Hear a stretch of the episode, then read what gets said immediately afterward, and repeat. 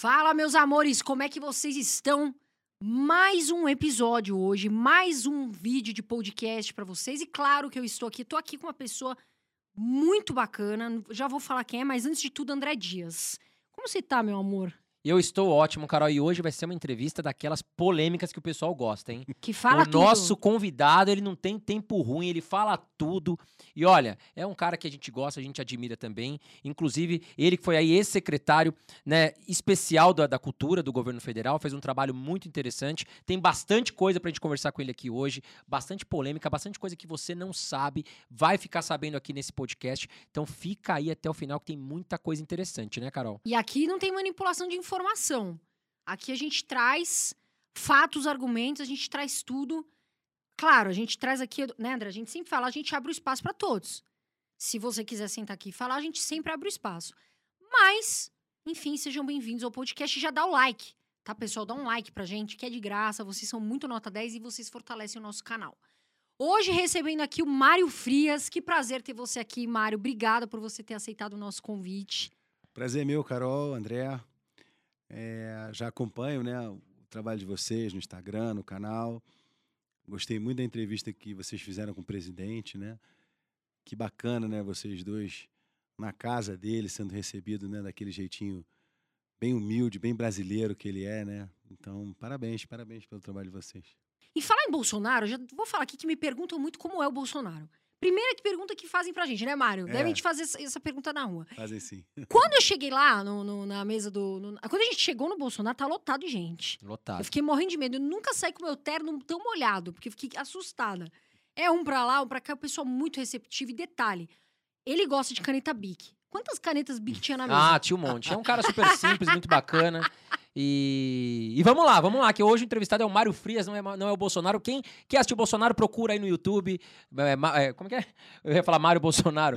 Jair Bolsonaro no Irmãos Dias Jair, Podcast. Jair Bolsonaro. Já ir se acostumando. Agora, Mário, você que é um cara que veio da TV, era o galã da Globo, fez várias novelas. Como é que foi trocar a televisão e seguir o caminho político? Como é que foi essa? Conta pra nós como é que foi essa trajetória aí. Cara, foi uma surpresa para mim, né? Nunca, eu realmente nunca podia imaginar que, que isso ia acontecer, né? São essas coincidências divinas, né? Seria o mais improvável, né? Eu seria talvez o nome mais improvável desse governo, mas é, eu, eu venho de um meio hegemonicamente de esquerda, historicamente conhecido, né? Como, como um, um, um, um meio de esquerda, né? E durante muitos anos eu nunca pude falar de política, né?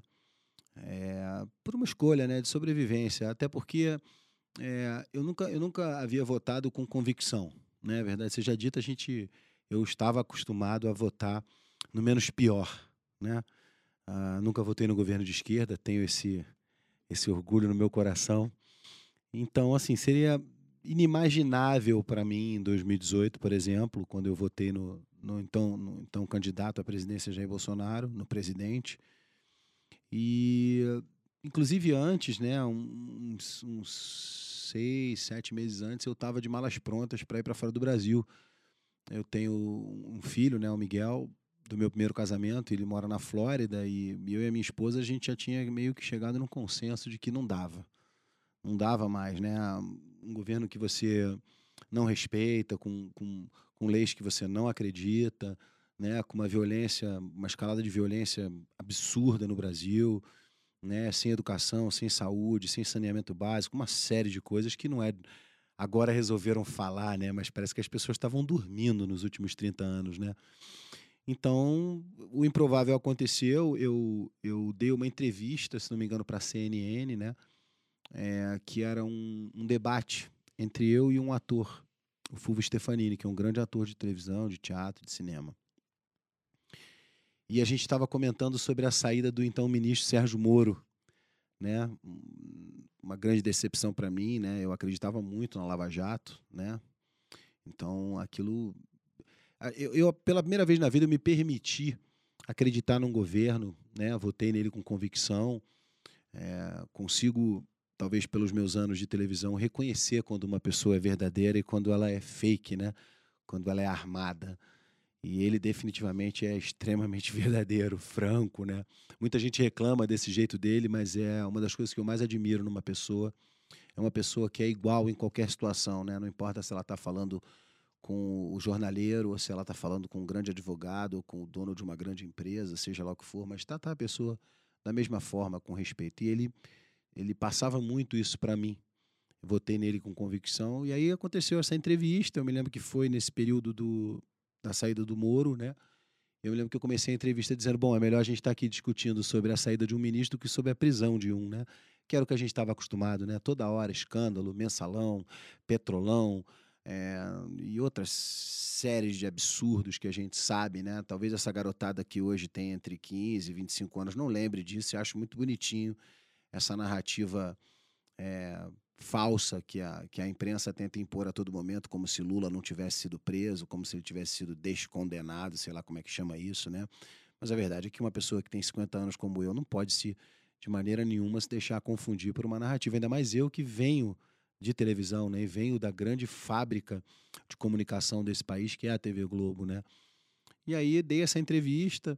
Eu me lembro que no final eu, eu, eu estava em casa, porque foi naquele período de, de fecha tudo, né? Fica em casa, que Lockdown. eu estava ficando louco dentro de casa, né? Porque eu não consigo imaginar uma pessoa que consegue ficar em casa mais de 24 horas. Eu acho que eu, eu piro mesmo. Não é à toa que isso aumentou, né? Esses casos até aumentaram de, de suicídio, de, né?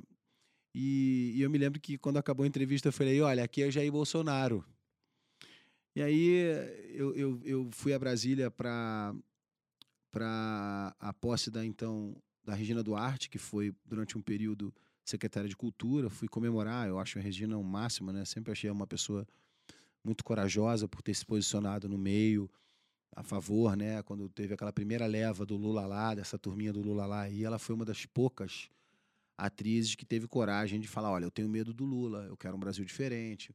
Quando o presidente foi candidato, ela gravou um vídeo super bacana sobre ele. Ó, o, presidente, o Jair Bolsonaro não é um cheque em branco, eu confio nele. Então eu tinha uma admiração muito grande por ela e eu fui a Brasília para para a posse dela, eu me lembro disso. Aí um tempo depois, é, eu conversando com a Carla Zambelli, que acabei ficando amigo, e a, eu falei, Carla, eu não conheço o presidente. Eu queria falar oi, queria. Né? Ela também é bem sincera, eu acompanho a Carla. É, eu também... gosto da Carla também. A Carlinha faz um bom bem trabalho. Bem leal também. É. E aí eu falei, Carla, eu não conheço o presidente. Ela falou, ah, vamos tentar e tal. Aí ela arrumou, ela deu um telefonema e aí depois ela me ligou. Ela falou assim: olha, não sei o que aconteceu, mas ele quer falar com você. E eu fui tomar um café da manhã com ele. E foi muito engraçado, porque eu tomei o café da manhã, aí ele falou: Não, você não vai embora, não, você vai ficar o dia inteiro comigo aqui. Eu tinha um voo para pegar para voltar para o Rio, na época e tal. E acabei ficando três, quatro dias com ele, acompanhando a agenda, né? Ele me botou em reuniões, ele me. Na verdade, o que ele estava fazendo era uma leitura, né? Ele estava vendo quem eu sou, como que eu, como que eu agia, como é que eu me comportava numa mesa de reuniões. E aí, antes de ir embora, eu me lembro que ele me chamou assim, fomos só eu e ele na sala lá no, no Palácio Planalto. E eu me lembro que até uma das coisas que marcou muito ele, né? Ele falou assim: Poxa, eu me lembro que que a única coisa que eu pedia quando eu levei a facada foi para minha filha não ficar não ficar órfã, né? E aquilo me emocionou muito. Eu contei a história do meu pai, né? Eu perdi um pai muito cedo, com 16 anos. Eu me lembro que pintou uma emoção assim, dos, os brutos também amam. e aí apertei a mão dele, ele falou, eu falei, presidente, olha, não preciso de nada, se o senhor precisar de mim, eu tô aqui. Ele falou assim, não, tá fechado. E aí foram, acho que dois meses de especulações e jornais, e gente me ligando, aquela loucura toda, e eu esse tipo de pressão era uma pressão comum na minha vida profissional, né? E eu me fechei em casa com a minha esposa, a gente ficou ali no mesmo horizonte, né? No mesmo universo que eu vivo, não, não houve nenhum tipo de expectativa minha a respeito disso. Se acontecesse, aconteceria, se não, Deus é bom, sabe o que faz, eu ia continuar meu caminho. Mas acabou que deu tudo certo, aceitei, e aí é que começou a guerra. é, eu vi recentemente, até vi um vídeo seu com o Eduardo Bolsonaro falando sobre a questão da Lei Rouanet, que é algo que você aborda muito, né? Você fala muito sobre isso. E no vídeo, eu não me lembro exatamente a palavra que você falou, você falou assim: eu não sou contra ter uma lei de incentivo à cultura, mas eu sou contra, você usou até a palavra barões, né? Eu sou contra para quem fica. Como que funciona? Porque as pessoas não sabem muitas vezes nem o que é Lei Rouanet. A verdade é que muitas pessoas me perguntam: o que é Lei Rouanet? Não sabem. E como que funciona? Por exemplo, para que, quem que vai esse dinheiro? Como que é definido isso? Carol, é, é- essa lei é baseada na renúncia fiscal. O governo faz uma reserva é, em torno de 4 bilhões por ano para o Fundo Nacional de Cultura. E essa reserva você pode captar esse recurso através da utilização da lei. Então ela nada mais é que uma renúncia fiscal. Ah, mas não é dinheiro público, é dinheiro público sim, porque você deixa de pagar imposto e você investe em marketing, em mídia, porque toda cultura tem um retorno de mídia. Eu jamais posso ser contra uma lei eh, que foi muito bem construída, apesar de muito mal utilizada, para benefício de artistas em todo o território nacional. Então, se você tem um, se você é um escultor do Amazonas, você pode usar o recurso, você pode se inscrever na lei e você pode ir atrás desse recurso com empresas locais. O que acontece é que isso tudo foi muito dificultado pela própria máquina e havia uma concentração, para não dizer favorecimento. né? Nós herdamos um passivo de 13 bilhões de reais na Secretaria de Cultura. Desses 13 bilhões, 80% desse recurso ficou para 10% de empresas. Isso não é política pública em lugar nenhum no mundo, certo? E o que nós fizemos, é, eu posso falar para você que a, a Lei Rouanet ela é a ponta do iceberg do problema na cultura. A gente tinha ali diversos problemas que foram resolvidos. Mas como a Lei Rouanet ficou muito politizada, principalmente em 2018, era um combate muito ferrenho do presidente, ela acaba tomando uma, uma proporção é, gigantesca dentro da própria estrutura da cultura. Mas, é, é, nos pormenores, o que a gente fez foi equilibrar os percentuais dessa lei com uma nova instituição normativa. Como funcionava a lei? Você aprovava o seu projeto, né? Então você aprovou lá um milhão. 50% desse recurso aprovado, que a pessoa tem que captar numa empresa, a empresa recebe essa isenção fiscal. A empresa pode eh, renunciar até 4% e pessoa física até 6%. Então vamos lá, a empresa foi e botou um milhão no seu projeto. Imediatamente, o lucro do projeto em lei era de 50%. Você quer um negócio desse para você, Carol? 50% na hora? Botei o dinheirinho e volta 50% para mim. 30% ficava para tal da divulgação, né?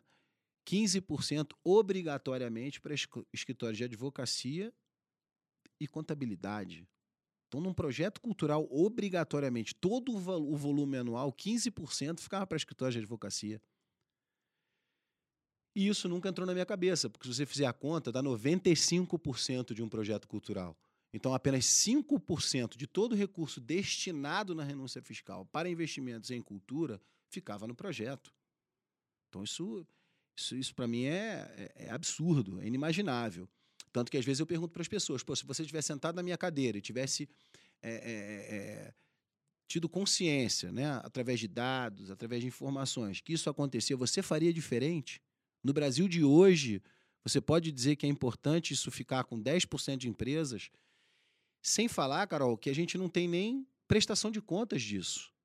Ah, mas eu prestei contas, tá? Mas quem estava sentado na cadeira não estava preocupado com a sua prestação de contas, estava mais preocupado em fazer seu próprio negócio. Sim. E aí a gente mudou isso. A gente tirou esse 50%, baixou para 15%. Nós tiramos a obrigatoriedade de escritórios de advocacia e, e contabilidade. Não é mais obrigatório. Se você precisa de um advogado, você contrata pela tabela da OAB.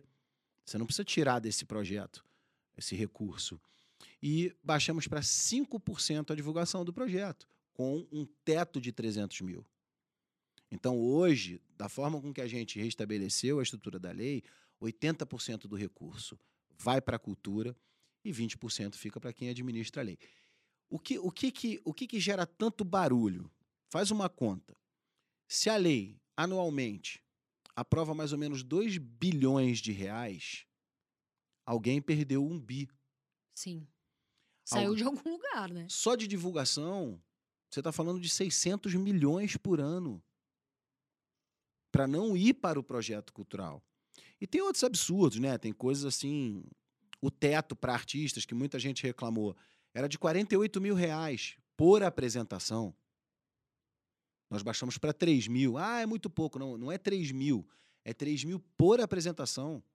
Se você fizer 10 apresentações no mês, que é absolutamente possível, você vai ter 30 mil reais de lucro. Você vai ter Sim. 30 mil reais de, de, de salário. Então, assim, o que a gente fez, na verdade, foi usar o bom senso. É dinheiro público, sim, é dinheiro do pagador de impostos, sim. Se o presidente, que é o chefe do executivo, respeita o dinheiro do contribuinte, quer investir em segurança, está investindo na saúde, como investiu nas vacinas, então eu tenho que seguir a linha do meu chefe, do chefe do executivo. Eu só estou ali por, por causa de Jair Bolsonaro. Então é óbvio que eu não ia sentar ali e fazer diferente. Nós fizemos aquilo que é o bom senso. Agora, Mário, essa, essa questão de você ajustar, você colocou o dedo ali no formigueiro, digamos assim, né? Com. Bom, você veio da televisão, talvez você tinha alguns amigos ali, enfim, ou até pessoas que eram próximas de você, que vinham do seu histórico da TV, né?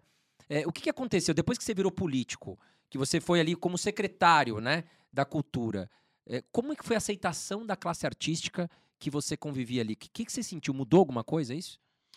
André, é, a classe artística, ela se autoaplaude, ela se auto, ela, ela se auto-intitula a, a classe artística, né? Mas é, o que, que é o setor cultural? O que, que você pode chamar de setor cultural? Você está falando daqueles 10% de privilégios que existia. Você não está falando na totalidade, na pluralidade da cultura no Brasil. Você está falando de um, de um grupinho que sabia exatamente como funcionava. Existe muita gente que fala bobagem? Existe. Tem muito artista famoso que fica, ah, eu não vou mais ter, eu, ah, é Rouanet. Não, talvez essas pessoas realmente não saibam o que acontecia, né? Mas é preguiça, ignorância e burrice.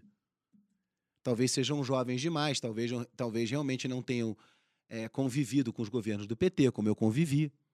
E eu estava lá dentro, eu entrei na televisão em 1996, a minha primeira participação na Globo. Então eu acompanhei durante muitos anos. Você não pode apontar o dedo para a classe artística. É o que eu falei, eu não sou contra a Lei Rouanet.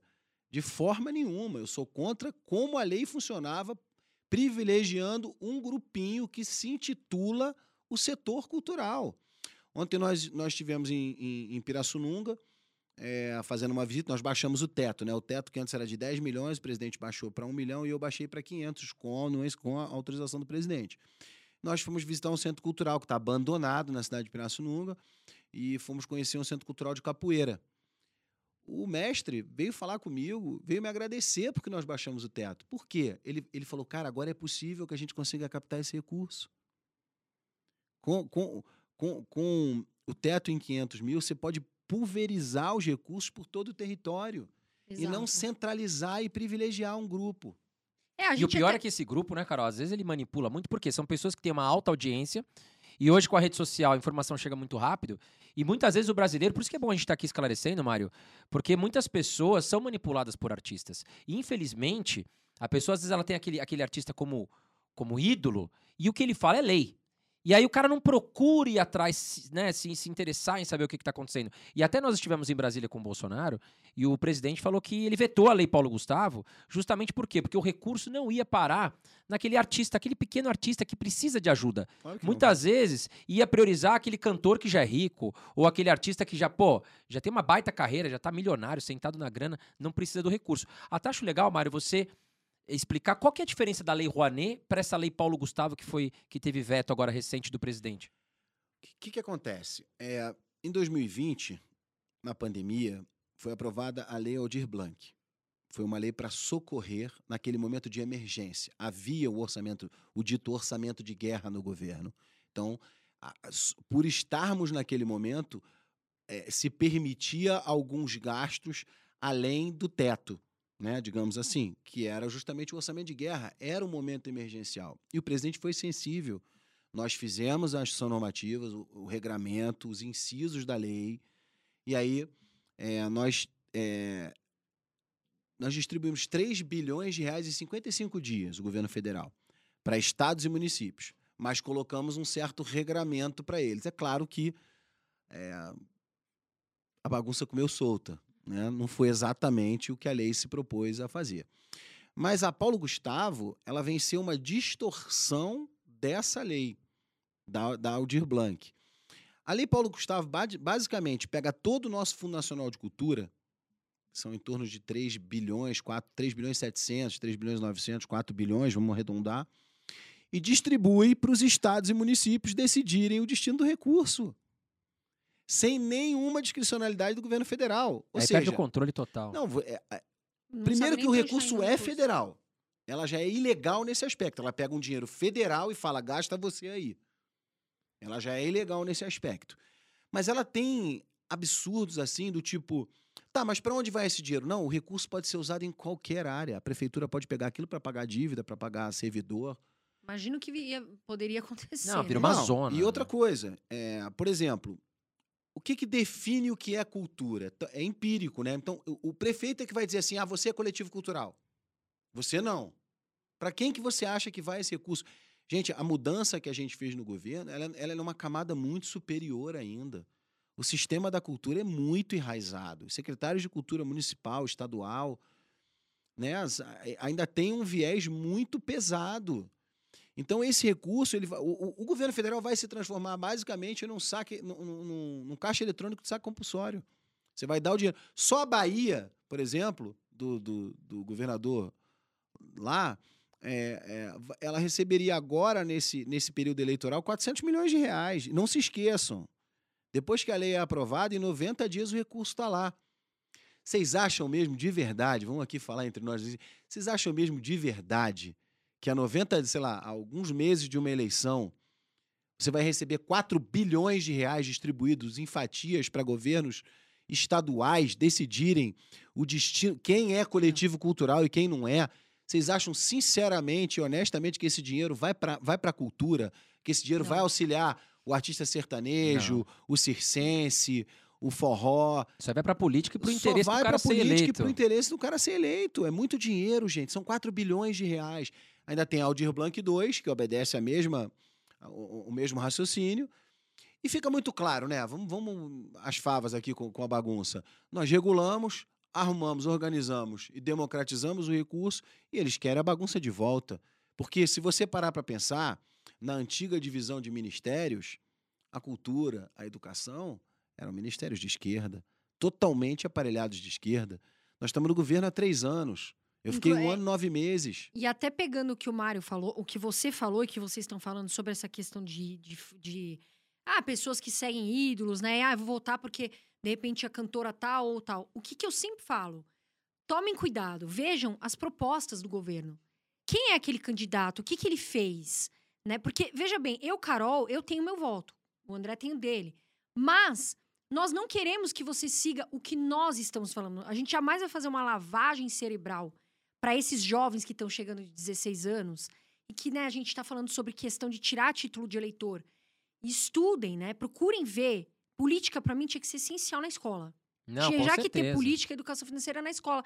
Por quê? Não é porque aquela cantora ou aquele cantor, etc., tá falando aquilo que você vai falar, ah, eu vou fazer também.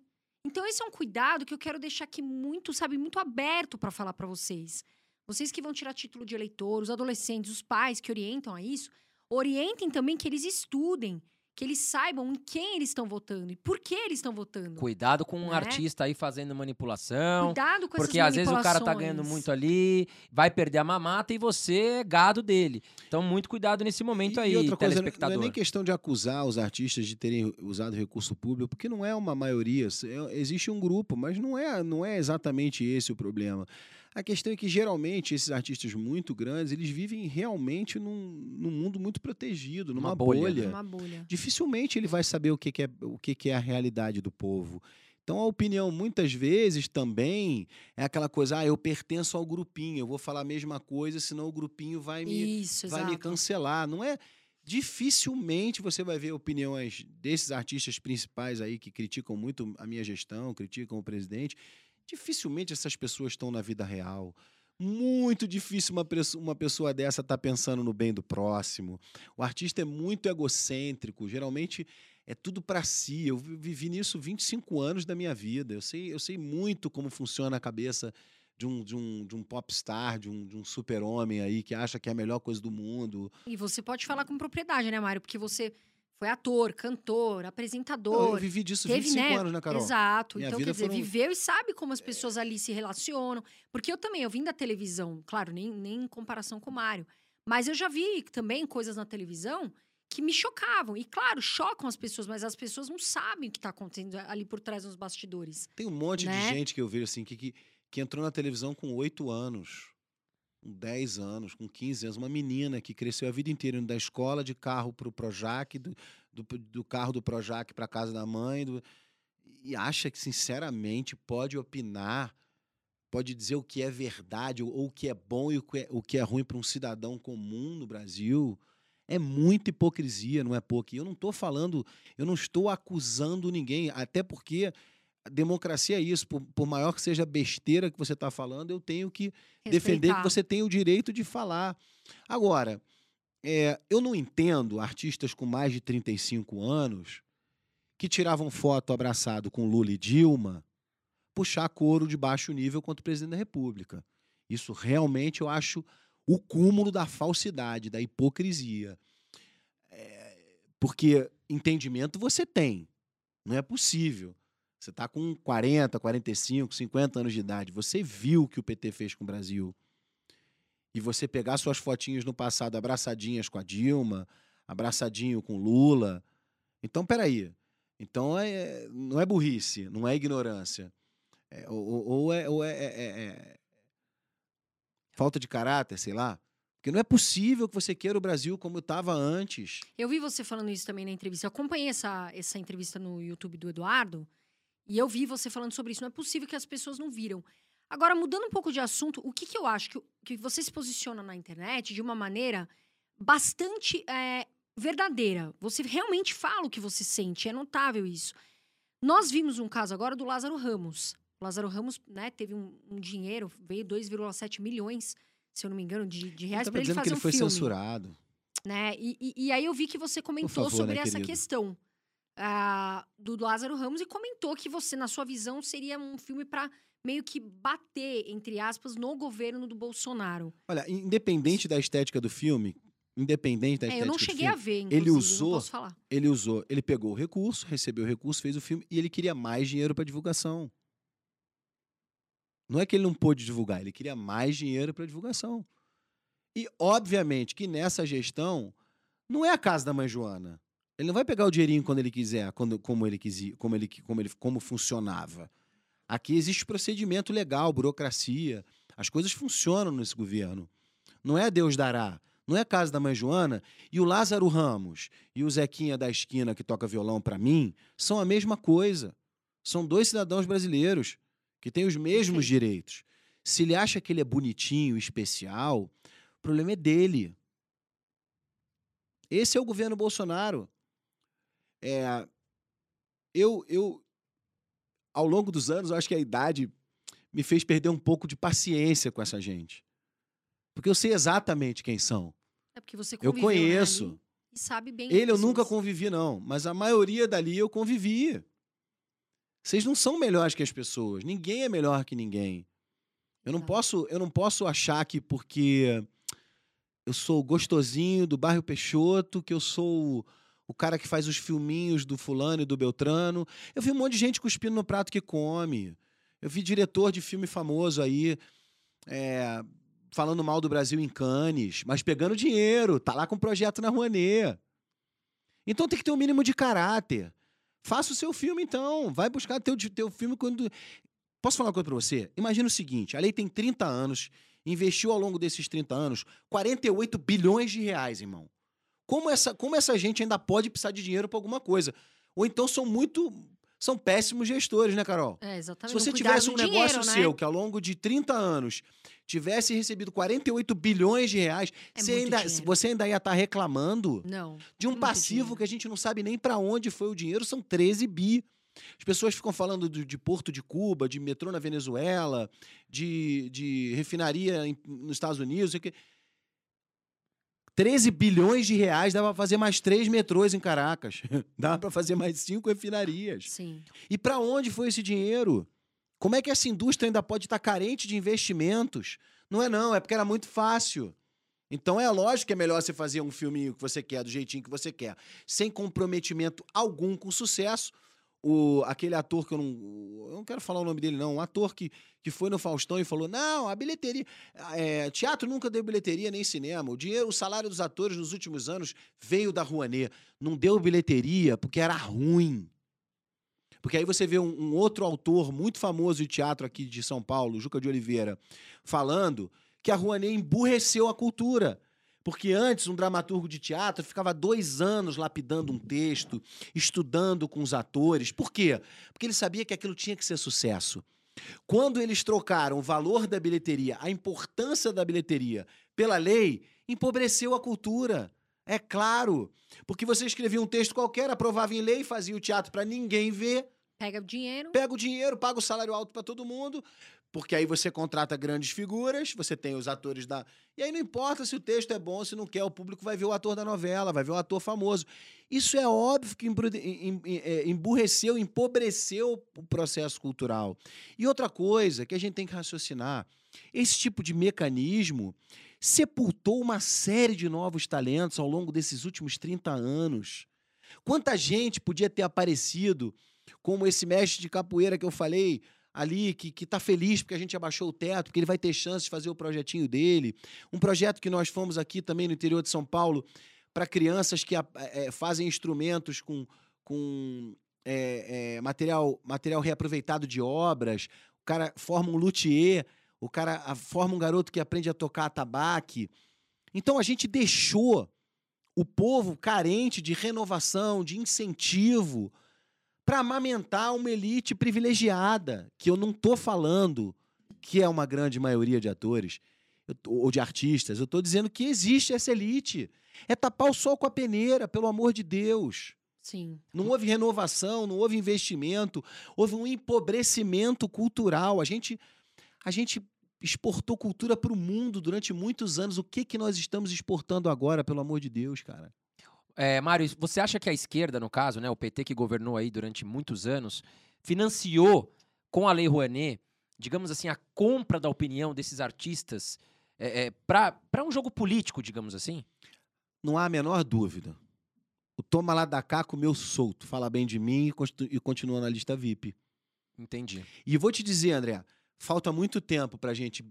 Ainda, ainda- a gente ainda precisa de pelo menos mais dois, três governos para que isso possa ser transformado numa política pública que favoreça o povo. Não é de uma hora para outra. O que o presidente está fazendo ao longo desses anos é na marra, é na valentia, é na coragem, no patriotismo, na fé em Deus que ele tem muito forte, naquela família que ele tem, que ele ama. Outro dia alguém falou assim: ele defende os filhos. Eu falei, nossa, Parece. Sabe onde está o erro de defender os Parece filhos? um Eu defenderia absurdo. os meus Hoje em dia filhos. parece um absurdo. Você fala assim, ah, gente, eu não tenho nada contra, cada um faz o que quiser, eu nem tô aqui pra falar disso. Mas eu acho que existe algo que se chama respeito. Isso tem que Pô, existir. Carol, vocês são irmãos. Vocês dois Entendeu? são irmãos. Você defenderia seu irmão numa situação qualquer? Claro, é família. Qualquer né? que fosse. Qualquer pessoa vai defender. Agora, assim, é, é- é- eu não entendo. A gente hoje fala assim, ah, o meu filho ou alguma coisa de Deus, parece que é pecado. Eu acho um absurdo, gente. Me desculpa. Você, ai, vai lá, põe Jesus na, no meio do, do negócio lá. Eu vou falar que o que eu penso, a parada LGBT lá, Jesus, não sei o quê. Gente, isso é um absurdo, isso é inaceitável. Eu sou cristão, o Mário Eu deve ser, sou. o meu irmão não é cristão, mas tem a fé dele. Inadmissível que a gente veja esse tipo de atitude, esse tipo de, de, de- de, sabe, de, piada. Isso não é uma piada, isso é uma ofensa. Nós, né, as pessoas que são, né, que são religiosos, que se cumprem isso de ser cristão, e colocar será- Jesus numa, numa piada, ou até mais, que eu vi, acho que foi no Google Noblar, se eu não me engano, agora eu não tô lembrando, que eu não acompanho muito ele, a questão também de colocar a imagem lá do Bolsonaro na, na cruz. Isso é um absurdo. Isso que você fez como jornalista, na minha visão, é crime Ah, e é um menino não é absurdo. jornalista, né? Desculpa, Sabe? esse garoto não é, É, nem de longe eu, vejo, eu vejo coisas que, que são Papagaio inadmissíveis. do pai dele, que é outro Né, André? mentiroso. Eu acho um absurdo. E, Mário, voltando aqui pra, pra- Vamos falar da Rede Globo. Você que atuou tantos anos lá dentro. A gente. Hoje a gente tem uma variedade, né? Você tem a YouTube, você tem as redes sociais, você tem Netflix, você tem Disney, enfim. A Globo hoje ela não, não pinta e borda sozinha, digamos assim. É, você acha que a Globo, os artistas que trabalhavam pra Globo, eles viviam dentro de uma ditadura que, assim, quem não pensava igual, ou era ou ia pra geladeira, ou era excluído, até mesmo sentido político da coisa? Olha, eu não posso falar isso da TV Globo, não. Eu, eu, eu, eu acho que por opção mesmo você não fala de política lá dentro, né? Talvez por, uma, por, uma, por um senso de sobrevivência, sim. Mas é eu, eu a TV Globo que eu, que eu trabalhei sempre foi, sempre foi uma empresa que respeitou a diferença das pessoas lá dentro. Talvez não políticas, né? Mas em geral respeitava sim os profissionais. As pessoas eram. Eu, eu fiz grandes amigos né, na, na TV Globo. Talvez não entre os atores, mas mas entre a, a, equipe, sempre tive grandes amigos, sempre fui muito feliz na TV Globo. Não posso criticar nada. O que eu critico é a postura jornalística da TV Globo, né? É ridículo assistir o Jornal Nacional, gente, desculpa. E, e, e, é engraçado, né? Porque é o que eu falo, eu tenho 50 anos, né? Eu sou daquela geração que depois do jantar a família se sentava para ver o jornal. E, e, e o que passava no jornal era a verdade. Se você não soubesse o assunto que estava passando no jornal no dia seguinte, você não conversava com ninguém no Exato. Brasil sobre dólar, sobre viagem, tem, é, é, é, se ia chover, se não ia, quanto ia estar o preço do carro, qual era o carro que ia lançar. Tudo você tinha aquele. É, é, é quase que um indexador do que, que o Brasil. de para onde o Brasil ia, né? E a gente sabe, eles elegeram e derrubaram o presidente. O Collor, o Collor talvez tenha sido esse exemplo mais claro para nós. Mas a verdade é que nunca houve direita no Brasil, né? A gente, o que a gente assistiu ao longo dos anos foi o Teatro das Tesouras, né? Você não pode dizer que Fernando Henrique é de direita, né? É um presidente que hoje, com a idade que eu tenho analisando, eu, eu tenho uma decepção profunda de ter votado nele, né? Hoje eu entendo o que, que é isso, né? Ao longo, do, ao longo dos anos. Agora, como empresa, foi uma empresa que me ensinou muito. Eu, a minha formação profissional foi na TV Globo. Eu, eu tenho um orgulho tremendo da minha vida. É, da e, sua história, e, né? Independente da opinião dos outros. Eu sou um ator, mas eu acho que eu, na minha vida pessoal, nunca precisei de aplausos. Talvez, Carol, é, tivesse sido mais ameno, com certeza a minha vida estaria mais tranquila hoje se eu não tivesse aceitado trabalhar no governo. Mas a verdade é que a imagem é a seguinte: eu estava sentado na minha varanda, lá embaixo, Tava o meu melhor amigo, aquele cara que eu acredito, que eu confio, estava apanhando. Eu não consegui ficar sentado na cadeira, eu tive que descer para brigar junto. Sim. Ô, Mário, me fala uma coisa, na sua opinião, porque assim, foi o que você falou e ficou muito claro. Muitos são adolescentes, jovens, né, não tem essa oportunidade de ter conhecido o governo, né, o PT, enfim, toda essa, essa história que a gente viveu. Por que, que você acha que ainda tem artistas que, como você mesmo citou, mais velhos, né, que já estão aí há mais tempo, já tem mais informação, já tiveram acesso a mais informação, que ainda sabendo todas as corrupções, tudo o que aconteceu, que inclusive o Lula não foi inocentado, tá, pessoal? Só deixando claro que às vezes as pessoas perguntam, é, o Lula ainda tem muitos crimes a responder. Por que você acha que esses artistas, ainda mesmo vendo isso, apoiam o Lula?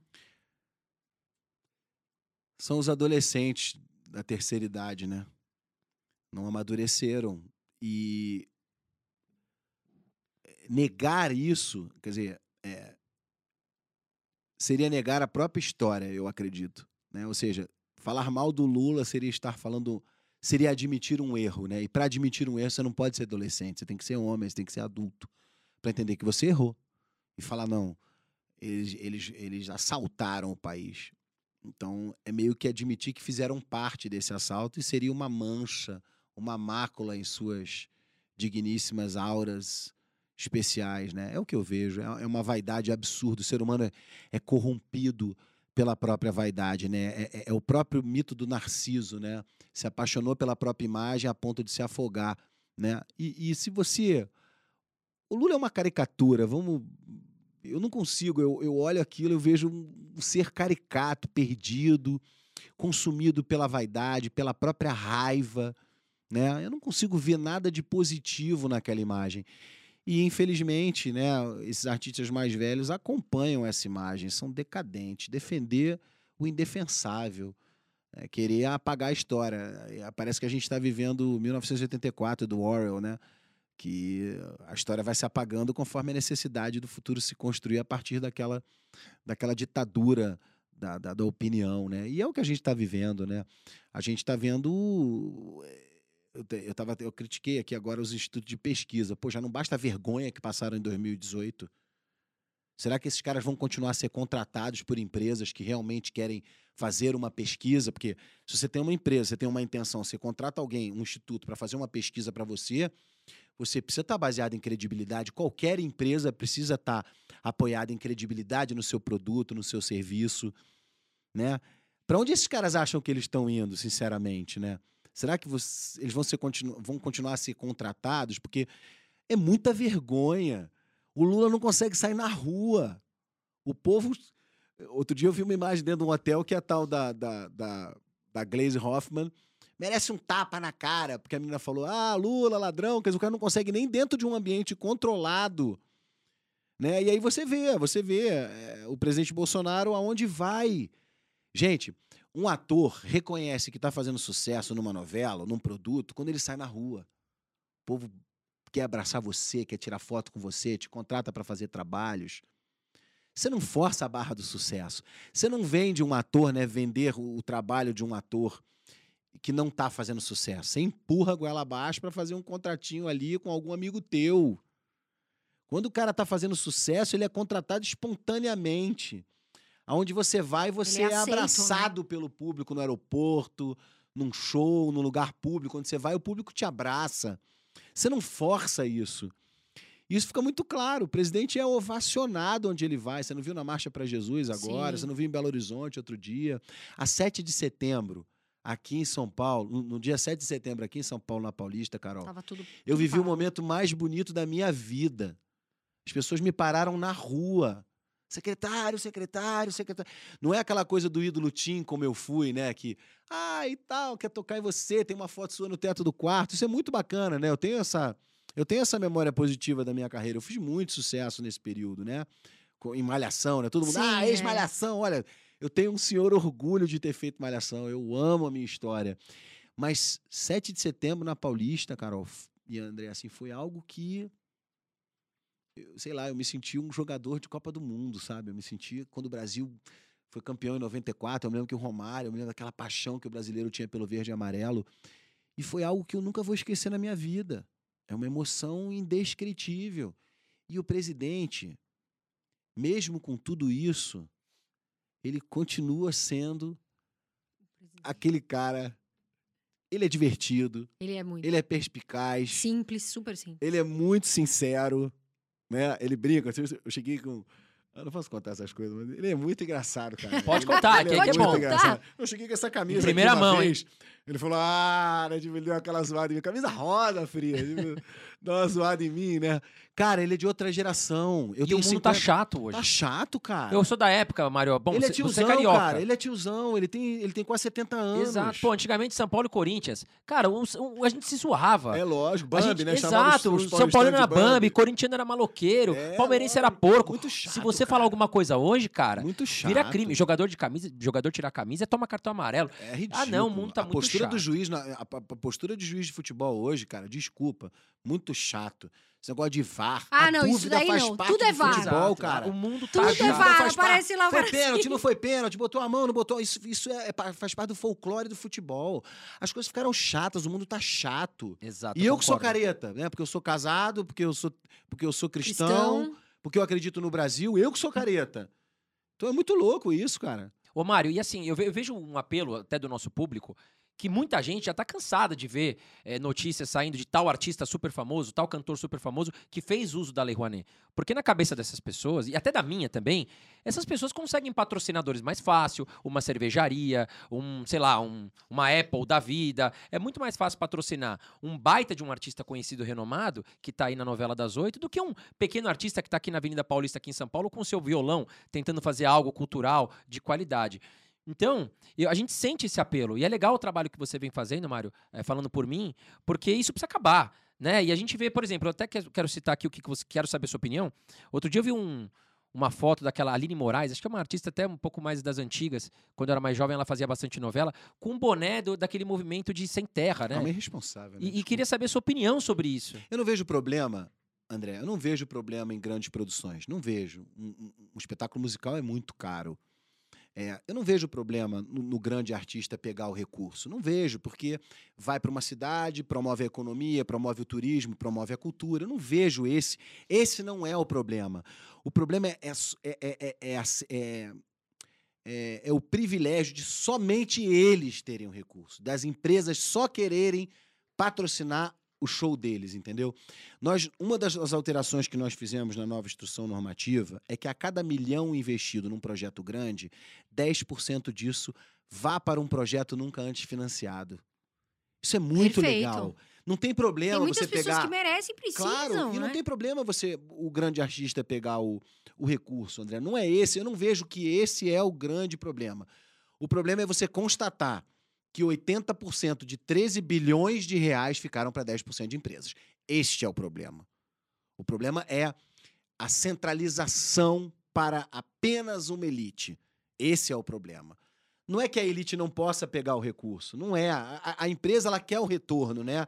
A empresa está lá renunciando um milhão de reais em impostos para investir em mídia. Ela quer o retorno, ela quer que seja lá o, o, a Sangalo, ela quer que seja lá, porque ela quer uma repercussão de mídia daquele recurso que ela investiu. Não é esse o erro, Carol. Não é esse. O problema é só servir para isso. Sim, só problema para é uma, você- uma classe ali exclusiva, né? Esse é que é o problema. Tem que ser bom pra todas as partes, Tem né? que ser bom para todo mundo. E a empresa também tem sua, parti- sua, sua parcela de responsabilidade nesse erro também. Vamos falar real? Não é só o governo. A empresa também tem que ter o- a preocupação de falar: não, peraí, eu investi tanto aqui, eu vou investir tanto ali. Você, Exato. você tem empresas que fazem bons trabalhos. Né? A, a, a Uzi Minas fez bons investimentos na região. A Petrobras faz bons investimentos. A Vale fez bons investimentos. Agora, cabe às pessoas. Por exemplo, nós aumentamos em 20 vezes o número de, de projetos cristãos, evangélicos e católicos na Secretaria de Cultura. Não é que nós fomentamos mais, não, é porque nós deixamos passar os projetos. Isso mostra que havia um favorecimento. Isso é ilegal, porque o, o artigo 22 da Lei 8.313, que é a Rouanet, ele veda a análise subjetiva do gestor. Eu não posso dizer o que é bom e o que é ruim. E esse é o único tipo penal da lei. Ou seja, se o gestor o fizer, pode ir preso. Agora, se nós, em um ano e nove meses, aumentamos em 20 vezes as aprovações, significa que esses projetos estavam represados. Significa que Sim. havia sim análise subjetiva. Havia sim lista VIP, preferências e privilégios. E isso acabou. Então, por isso a choradeira. É, a gente até vê que, inclusive, teve uma. Mas é só, só, só muita- focando na, na pergunta principal, Mário, a questão da, da, da Aline com esse boné do MST. Por que, por que, que os ar- alguns. Eu tô citando ela como exemplo, mas tem vários. Mas por que, que fazem isso? Cara, eu não sei, talvez porque se eles forem assaltados, eles vão chamar o Batman. talvez né, se a casa da Aline Moraes tivesse sido invadida pelo MST, como a gente viu diversas vezes ao longo desses últimos, dessas últimas décadas, porque isso não aconteceu uma vez, isso aconteceu diversas vezes. Crimes. Teve aquela vez que o nego entrou e matou não sei quantas vacas, eh, entraram num, num- num instituto de, de pesquisas e destruíram a pesquisa. Isso dentre milhares de sabe, mas eu acho que essa turma estava dormindo. Talvez eles estivessem. em Será que eles têm coma. noção do que eles estão fazendo? Porque eles estão Não, apoiando não um acho que tenha movimento noção. que, poxa, não é, não, é acho, interessante, não né? Acho, Então, não acho. Acho que é o desenvolvimento in vitro dessas pessoas é que provoca essa. mora numa bolha, não essa, sabe o que tá essa acontecendo. amnésia, né? Essa, essa amnésia seletiva, essa memória específica, porque só lembra o que quer, vive realmente num mundo de ficção.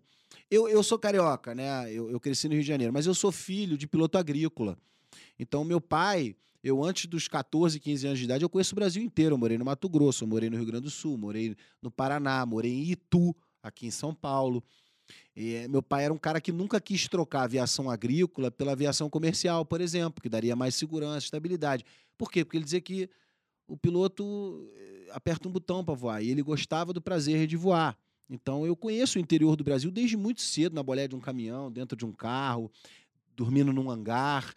E eu acho que, não sei, talvez tenha marcado muito, né, por ele ter, por ele ter falecido, por ele ter falecido quando eu tinha 16 anos, talvez isso tenha sido romantizado por mim, né, tenha virado como uma tábua de, de, de, de salvação, né, o meu norte, né, talvez seja um pouco romântico nesse aspecto, né. Eu tô viajando agora aqui pelo estado, né, fazendo a minha pré-campanha como deputado federal pelo estado, e realmente eu sou apaixonado pelo pôr do sol, eu gosto de passar ali pela, pelos canaviais ali, ver o sol descendo atrás, aquela, aquela cor avermelhada que o interior do Brasil tem. Eu acho que eu jamais trocaria isso por uma vida de estúdio de televisão. Tanto que eu cansei, né? Eu fui produzir, eu fui fazer os meus programas. Eu, durante dois anos eu fiz um programa sobre os rodeios, né? Há muita mentira sobre os rodeios, né? É, um touro de montaria, ele dura 35 anos, ele vive 35 anos. Um touro de corte vive dois. Como que um animal que na hora da competição a nota do animal é tão importante quanto a nota do, do, do, do peão, como que aquele animal pode ser maltratado, né? É um animal extremamente valorizado pelo meio. Então há muita, há muita narrativa, há muita mentira em torno do rodeio também. E eu sou um apaixonado pelo Brasil, eu sou um apaixonado pelas pessoas, eu gosto de estar na padaria de manhã. E o presidente tem muito disso, né? Talvez é, eu nunca encarei o presidente como um chefe, né? apesar dele ser o meu chefe, né? Eu sempre encarei o presidente como um líder, uma pessoa que ele exemplifica aquilo que você deve seguir. Isso é muito mais forte, né? E é por isso que eu acredito demais nele. Acho que ele é esse cara que merece toda a minha admiração e respeito. Legal. Mário, me fala uma coisa. E essa questão da Daniela Mercury, que deu o que falar, né? E você é bem sincero, ela me parece, eu não sei, eu não acompanho muito a carreira, né, a Daniela Mercury, mas me parece que ela fez um show ali, né, em favorecimento do Lula, e depois a prefeitura. Foi um showmício, que... né? Foi um showmício aquilo. e aí a prefeitura teve que ela disse que retirar, não, né, não, o pior que dinheiro. no palco ela disse que nunca tinha recebido dinheiro público, mas naquele dia ela tinha acabado de receber 100 mil da prefeitura de São Paulo. E aí E o prefeito que... de São Paulo teve a cara de pau de dizer que foi emenda impositiva de um vereador. Ora, prefeito. De Mas aí uma- teve que tirar. Aí, esse- ela- então esse dinheiro não, foi é- pra Não, ela. ela sentiu, ela se sentiu no direito de devolver o dinheiro. Cara, é uma piada. Ela E foi depois dizer que ela, que era um, foi um porque a- fiasco. as empresas que, que, que entram com, com, com o pedido da lei, ela não leva o nome do artista. Ela é uma empresa. Mas essa empresa, no caso, se não me engano, a empresa é- é- dela é a Califórnia Produções. Mas a empresa é dela, né? Ela tá lá. Então, muito louco. Se não me engano, ela tem mais de 3 milhões de reais captados em Rouanet ao longo desses anos. Meu Deus. Então é isso que eu falo, é muita hipocrisia. Ou então achar que a gente é muito burro, né, cara? Não é possível. Mas é importante essas, essas informações chegarem pro público, É importante. porque, Mário, parece que não, mas muita gente não sabe o que acontece É por trás dos bastidores. Então, vem um artista, aquele sorrisinho lindo e tal. Não é todos, a gente não tá generalizando. Não, não estamos Tem muita gente generalizando. boa, Tem. Mas tem gente também que está utilizando aí a sua popularidade, a sua imagem, para conquistar voto, para manter aquele benefício, para se manter ali, ó, na mamata enquanto o povo tá se ferrando. E eu queria entrar num detalhe contigo, Mário, E recente tem gente que quer posar de mártir também, tá? Também. Quer falar disso pra ficar bonitinho na fita. Exatamente, para parecer que Tem tá um defendendo chato aí que fica o tempo todo falando Você isso. pode Aliás, o nome nome, dele não? parece com chato, né? É por chato. Ah, Fábio Porchat. Ele. Ele também você acha que ele também Nossa, prega muito pra cara chato. joga pro Eu joga acho que ele não precisa da lei. Eu não acredito que ele precise, porque ele é um cara de sucesso, né? Ah. O Paulo Gustavo, cara, o Paulo Gustavo é um dos melhores exemplos de utilização da lei, por exemplo. Entendi. Paulo Gustavo fez sempre prestação de contas. Paulo Gustavo fez sucesso de, de bilheteria. Utilizava, mas utilizava de É, uma forma eu acho uma covardia certa. colocar o nome dele numa lei que vai acabar com, com vai, vai jogar o dinheiro, vai, vai- jogar o nosso Fundo Nacional de Cultura todo na mão de, de prefeitos e, e governadores para fazer política. Acho uma Fa- maldade usar o nome dele. e falando nisso, a- tocando nesse assunto, o que, que você acha, Mário, dessa nova geração que tá vindo pra televisão? Olha, eu, para ser muito sincero, Carol, eu parei de assistir televisão. Na última novela que eu fiz foi Senhora do Destino, né? Foi ali que eu parei de assistir televisão. Nunca mais assisti televisão. Eu não tenho hábito de assistir televisão. Eu, eu assisto filme, eu gosto muito de filmes. Eu vejo filmes antigos, revejo filmes, vejo filmes novos. Eu sou muito fã do cinema, né? Eu adoro cinema. É, Você gosta muito de- do, do- tema família, né, Mário? Eu vejo que você fala eu bastante gosto. sobre eu essa gosto questão de fé, família, tudo isso, é né? porque, na verdade, é, eu, não, eu não posso ser hipócrita, né? É, é, A minha vida é isso, né? Eu vivo para minha, para minha filha, para meu filho, para minha esposa. Sou um cara muito caseiro, né? Não sou um cara de noite, nunca fui, né? Em tempo algum eu fui um cara de noite. Tenho muita fé em Deus, porque Deus operou a minha vida o tempo inteiro. Eu nunca pilotei a minha vida, muito menos para chegar a secretário de cultura, gente. Eu sou o improvável, eu sou o mais improvável de todos para assumir aquela cadeira. É totalmente uma ação divina, uma, uma conspiração de milagres. Eu acredito muito nisso porque foi a minha vida. Eu sou um sobrevivente. Se eu, se eu, se eu não, não, não, não tivesse sido ator né, na minha vida, eu sempre falo: a arte me salvou. Eu teria ido para qualquer outro lugar na minha vida. Talvez eu fosse uma outra pessoa completamente diferente do que eu sou. Então eu sou eu sou fruto de diversos milagres. né? Acredito muito, tenho muita fé em Deus. Não é algo que eu propago ou que eu quero converter alguém ou que eu quero salvar almas. Não é essa a minha missão, mas seria muita ingratidão da minha parte se eu não admitisse a parcela gigantesca que Deus tem na minha história. Agora, antes de eu perguntar aqui algo polêmico, Carol, deixa o seu botãozinho de curtir, ajuda a gente aqui. É muito importante que você aperte o botão de curtir, comenta aqui embaixo com a Dá gente um like e esteja gente. inscrito no canal, porque isso é muito importante para nós aqui que estamos buscando informações aqui de qualidade para você, tá certo? Então deixa o seu like, se inscreve no canal e se quiser também já deixa aqui sua pergunta, que eu e a Carol a gente sempre olha e vamos responder. Agora, Mário, teve uma, polê- uma polêmica aí envolvendo o Felipe Neto. Que treta que foi essa aí, meu? Cara, sabe que eu não me lembro? Ele chamou você de lambe-botas do genocida, alguma coisa assim. Ah, cara, O que, que você pensa sobre o Felipe Neto? o Felipe Neto, eu, pra, pra- pra falar a verdade, eu não, eu não, não tenho conhecimento para falar de nada, né? Eu só, o que eu falo é o que eu escuto. Mas assim, é um pirralho, né? É um garoto de fralda que ganhou dinheiro e acha que dinheiro dá caráter, dá autoridade, né? Talvez no mundo de hoje isso tenha valor, mas Ele mudou bastante o público dele, né, o Felipe Neto? Porque ele Eu não acompanho. pra Ele, ele, não, ele, ele, fez tinha uma um live público com, com o ministro do STF, ele passou a ser o, É porque o, o Felipe Neto. conselheiro do, do Não, ministro é- Barroso, o, não o? Felipe Eu não, Neto, sei, eu não ele sigo- era. eu não acompanho o Eu Felipe também Neto, pra não, ser não acompanho. Ele tinha um Eu, não- eu já não me lembro nem qual foi a polêmica. Foram tantas, André, que eu já não. Não, ele era assim, o Felipe Neto não antes ele era, ele era. Ele tinha um público, né, há muitos anos atrás, usava um óculos escuro. Depois ele foi para um público mais infantil, que ele brincava né? com as crianças e tal. Só que agora ele parece que entrou no meio da política, entrou nesse meio de. de, de- Cara, pra mim não tem. Para mim, vou, vou- usar uma expressão de esquerda. Pra mim não tem lugar de fala, é um pirralho. Né? Se tivesse nos almoços de família, provavelmente tinha tomado um cascudo e falou: "Ô, cala a boca aí, porque. Ele defende muito tem- a questão de taxação para as fortunas, né, para os mais ricos. Então começa por ele Ah, já. mas aí ele é globalismo, né? Isso aí, né? O tal do, da, da agenda globalista, né? Que é essa. essa é, faz parte desse mesmo discurso, né? Que vai dar naquele discurso que diz que os filhos não são dos pais, são do Estado, né? Bom, os meus filhos são meus. O Estado não vai botar a mão e não vai decidir o que eu faço com os meus filhos, mas nem hoje e nem nunca. Né? Eu, eu acho que a vida sem liberdade é, não é vida, né? Uhum. Eu acho que a liberdade é o maior Bem patrimônio que que a gente tem. É, é inadmissível nós estarmos aqui medindo algumas palavras para não, pra não, não termos o nosso canal derrubado. Isso é censura. Né? Sim, e que a gente E- vê muito, inclusive. Porque tudo toda hora bem. vejo, mu- vejo vídeo que cai ou alguma coisa que É, cai. eu, tive, eu já tive postagens retiradas também. Agora, depende também da população o que ela quer. O próprio Lula já disse que a primeira coisa que ele vai fazer é regular a mídia. Então depende do que o brasileiro quer também. É síndrome de Estocolmo esse troço. Não é possível, cara. O cara te roubou, te bateu, te estuprou e agora você quer ele de volta, né? É muito louco, né? Eu não consigo entender. E se a gente for bem honesto, a gente vai ver que o único líder mundial com coragem durante a pandemia para falar que a saúde era tão importante quanto os empregos, o único no mundo chama-se. Jair Bolsonaro. E ele falou, ele falou, o povo vai comer o quê? Os informais vão comer o quê trancados em casa?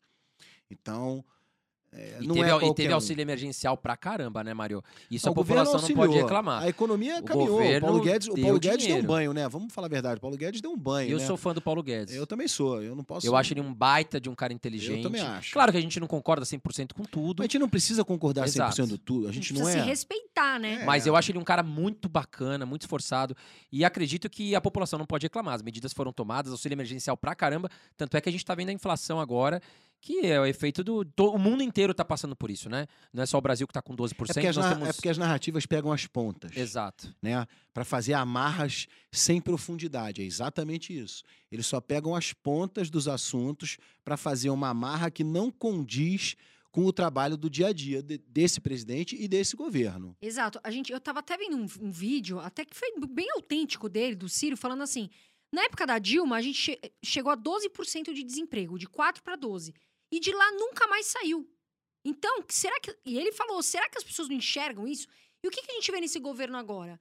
Nós tivemos aumento dos empregos formais, tivemos o auxílio emergencial, que foi estendido, inclusive o auxílio emergencial é do governo Bolsonaro, foi estendido.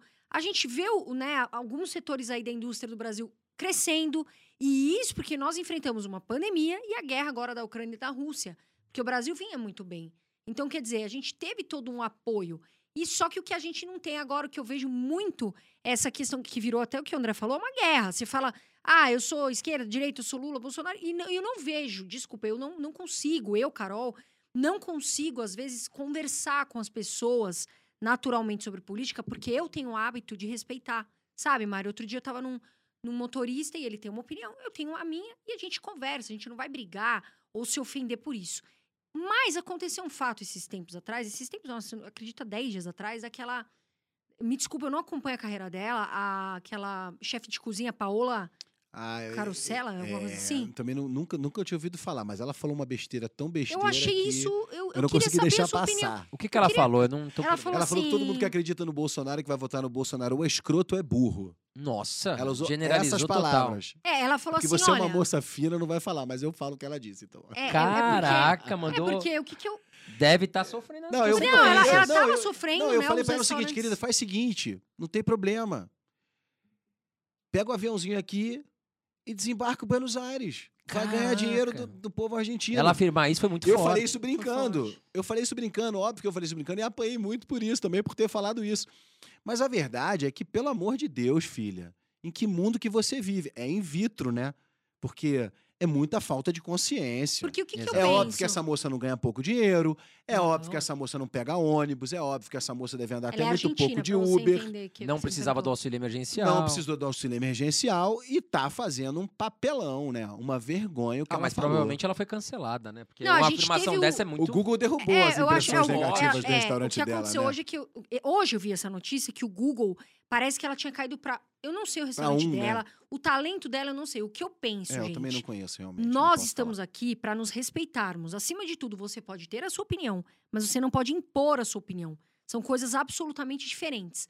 Então, a partir do momento que você é uma chefe de cozinha com uma fama, com é, atendendo pessoas, né, ali com Muitos produtos, eleitores, né, e, inclusive, muitos eleitores que devem frequentar o seu restaurante, que são bolsonaristas, por opção, e que a gente respeita também quem vota ao contrário, que jamais da nossa classe, da minha educação, do André, do Mário, a gente não vai chegar aqui e ficar xingando, ah, quem vota no escroto, é Ela burro. falou exatamente Então isso. isso é deselegante. Isso, além de ser deselegante, é algo muito Baixo. muito feio, é muito baixo. Então, eu queria saber o que, que você acha disso e também se, porventura, você acha que ela financia o Boulos, porque foi algo que falaram também. Ah, eu não sei quem que ela financia. Pra mim, ela pode financiar até o ET, cara. pra mim, ela pode botar o dinheiro dela onde ela quiser. Eu, eu, eu, eu confesso que eu assisti muito pouco essa série Master, Ma- Mas- Masterchef, que chamava. Né? É, eu gosto- assisti muito gosto, pouco. Não, eu assisti muito pouco. Eu, eu, não, é, não é o tipo de coisa que eu gosto. Eu não sei nem cozinhar, pô. Minha, minha mulher diz que eu não sei fazer nenhum ovo.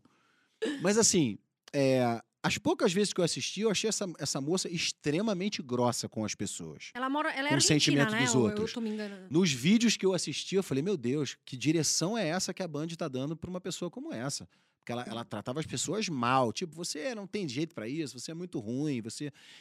Pode ser até a pegada do programa, né? Acredito até que seja a pegada do programa, mas acho que ela levou o personagem pra cama, né? Acho que ela. Isso pode ca- acabar sendo fatal, como E, diria. aí, o restaurante dela agora tava com nota 1.8. Chama acho que Arturito, porque eu fui ver.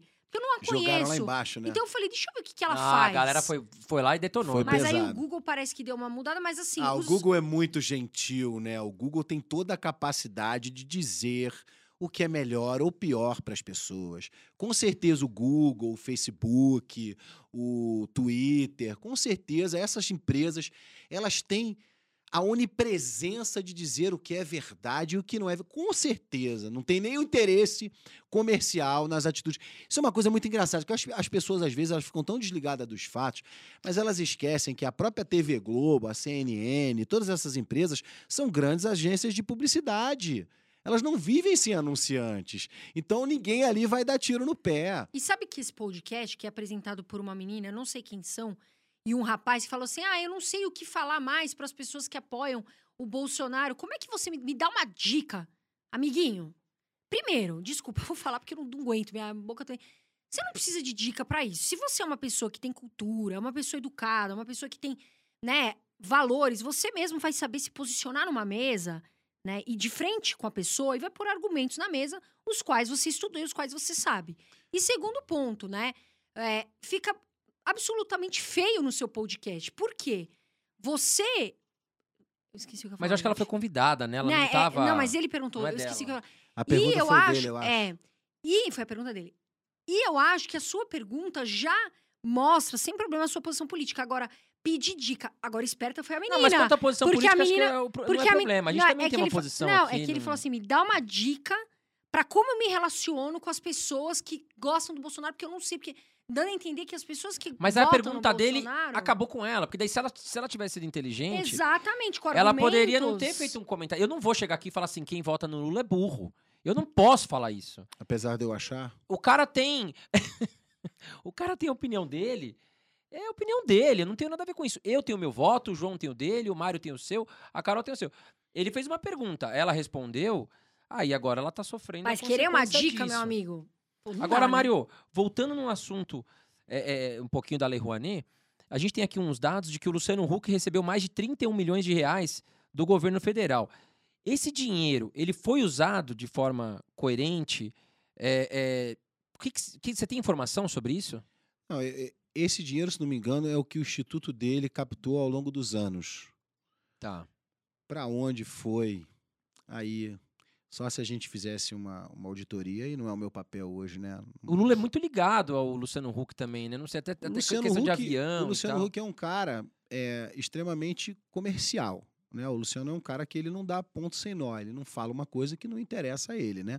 Eu acho que isso é que é, eu acho que isso é que é claro. O que fica claro é que a opinião dessa maioria tende a responder à necessidade do bolso, né? Não no mau sentido. As pessoas estão fazendo negócio com a própria imagem, né?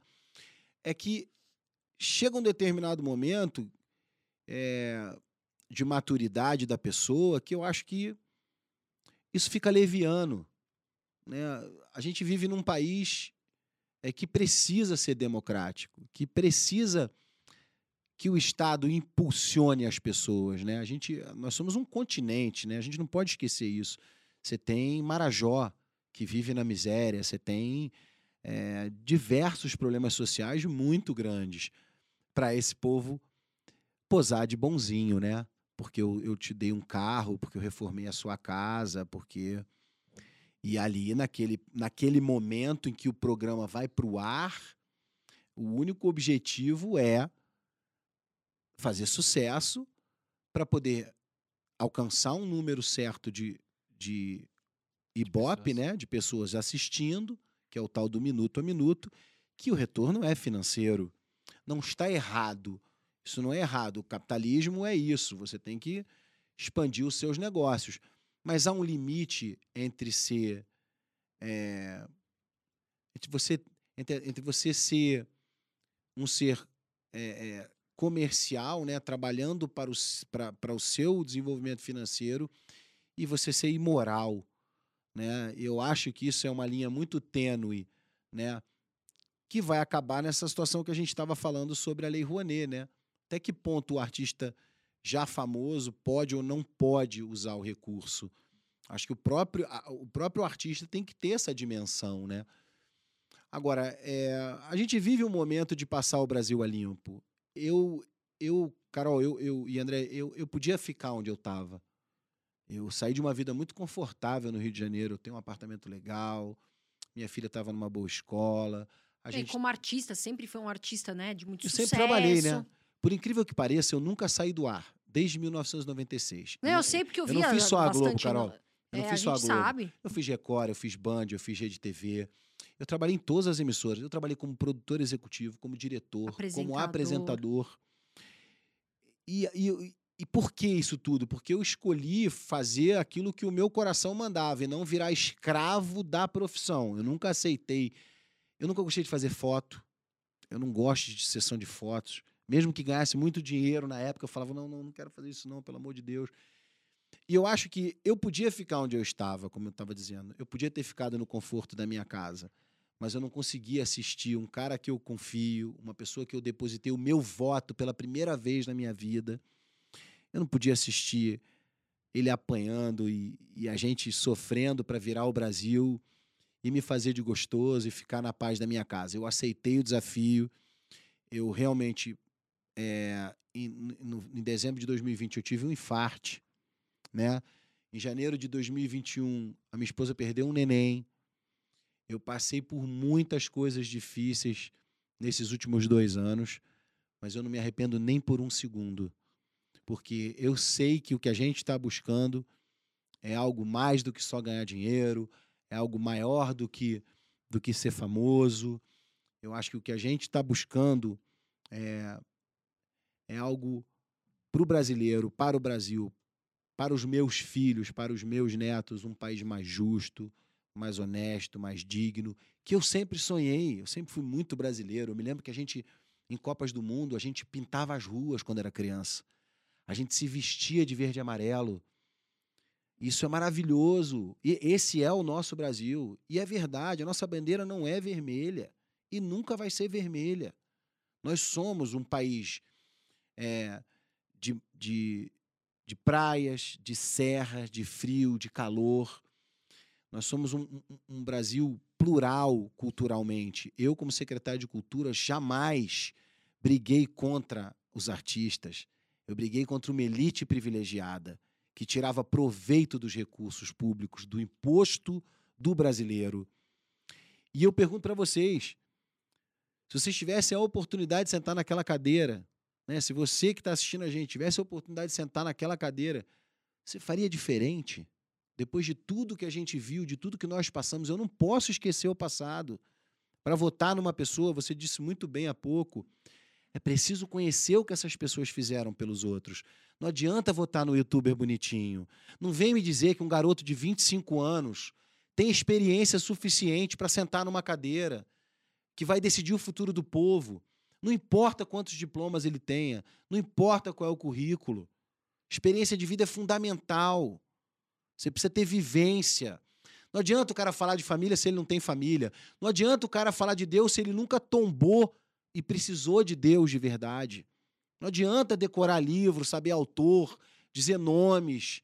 Não adianta. Vai sentar naquela cadeira, a vaidade vai tomar conta daquela pessoa. O ego. Ele vai se sentir a melhor coisa do mundo.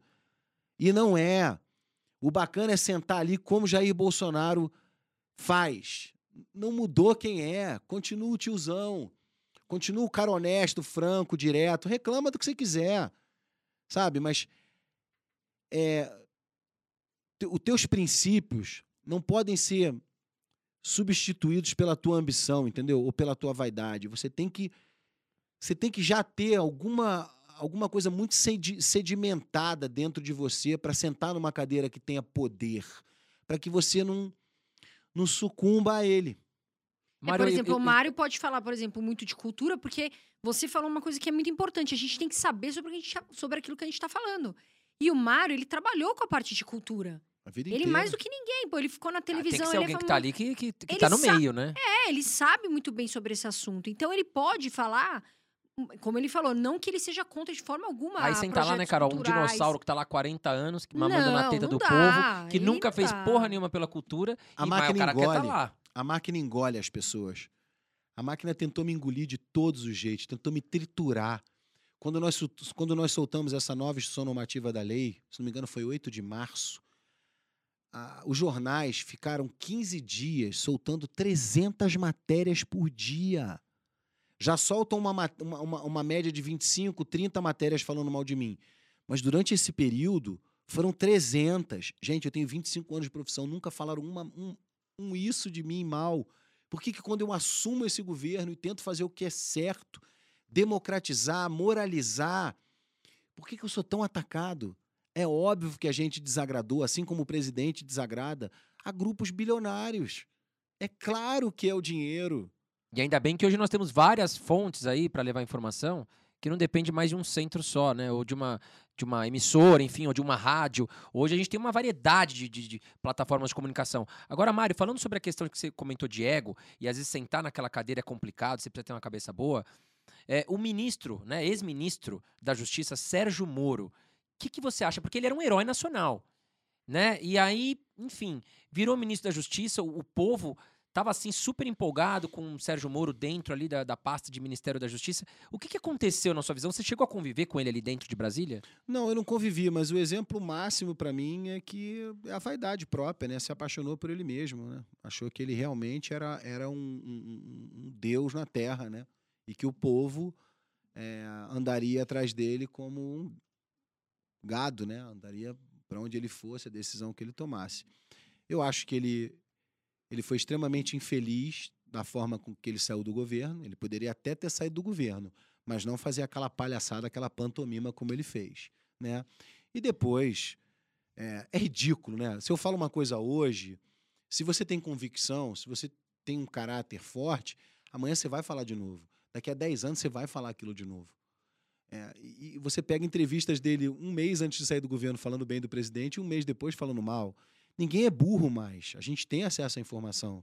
Ele se queimou sozinho por vaidade própria. Tanto que foi candidato a presidente, depois a deputado, depois a síndico, depois a sei lá o quê, agora senador, parece, né? O Sérgio Moro? Eu acho que sim. É. nem, nem Eu li alguma coisa que sim. ele ia sair como eu senador. acho que sim, agora está como Eu senador. vi que o Dória desistiu, né, também.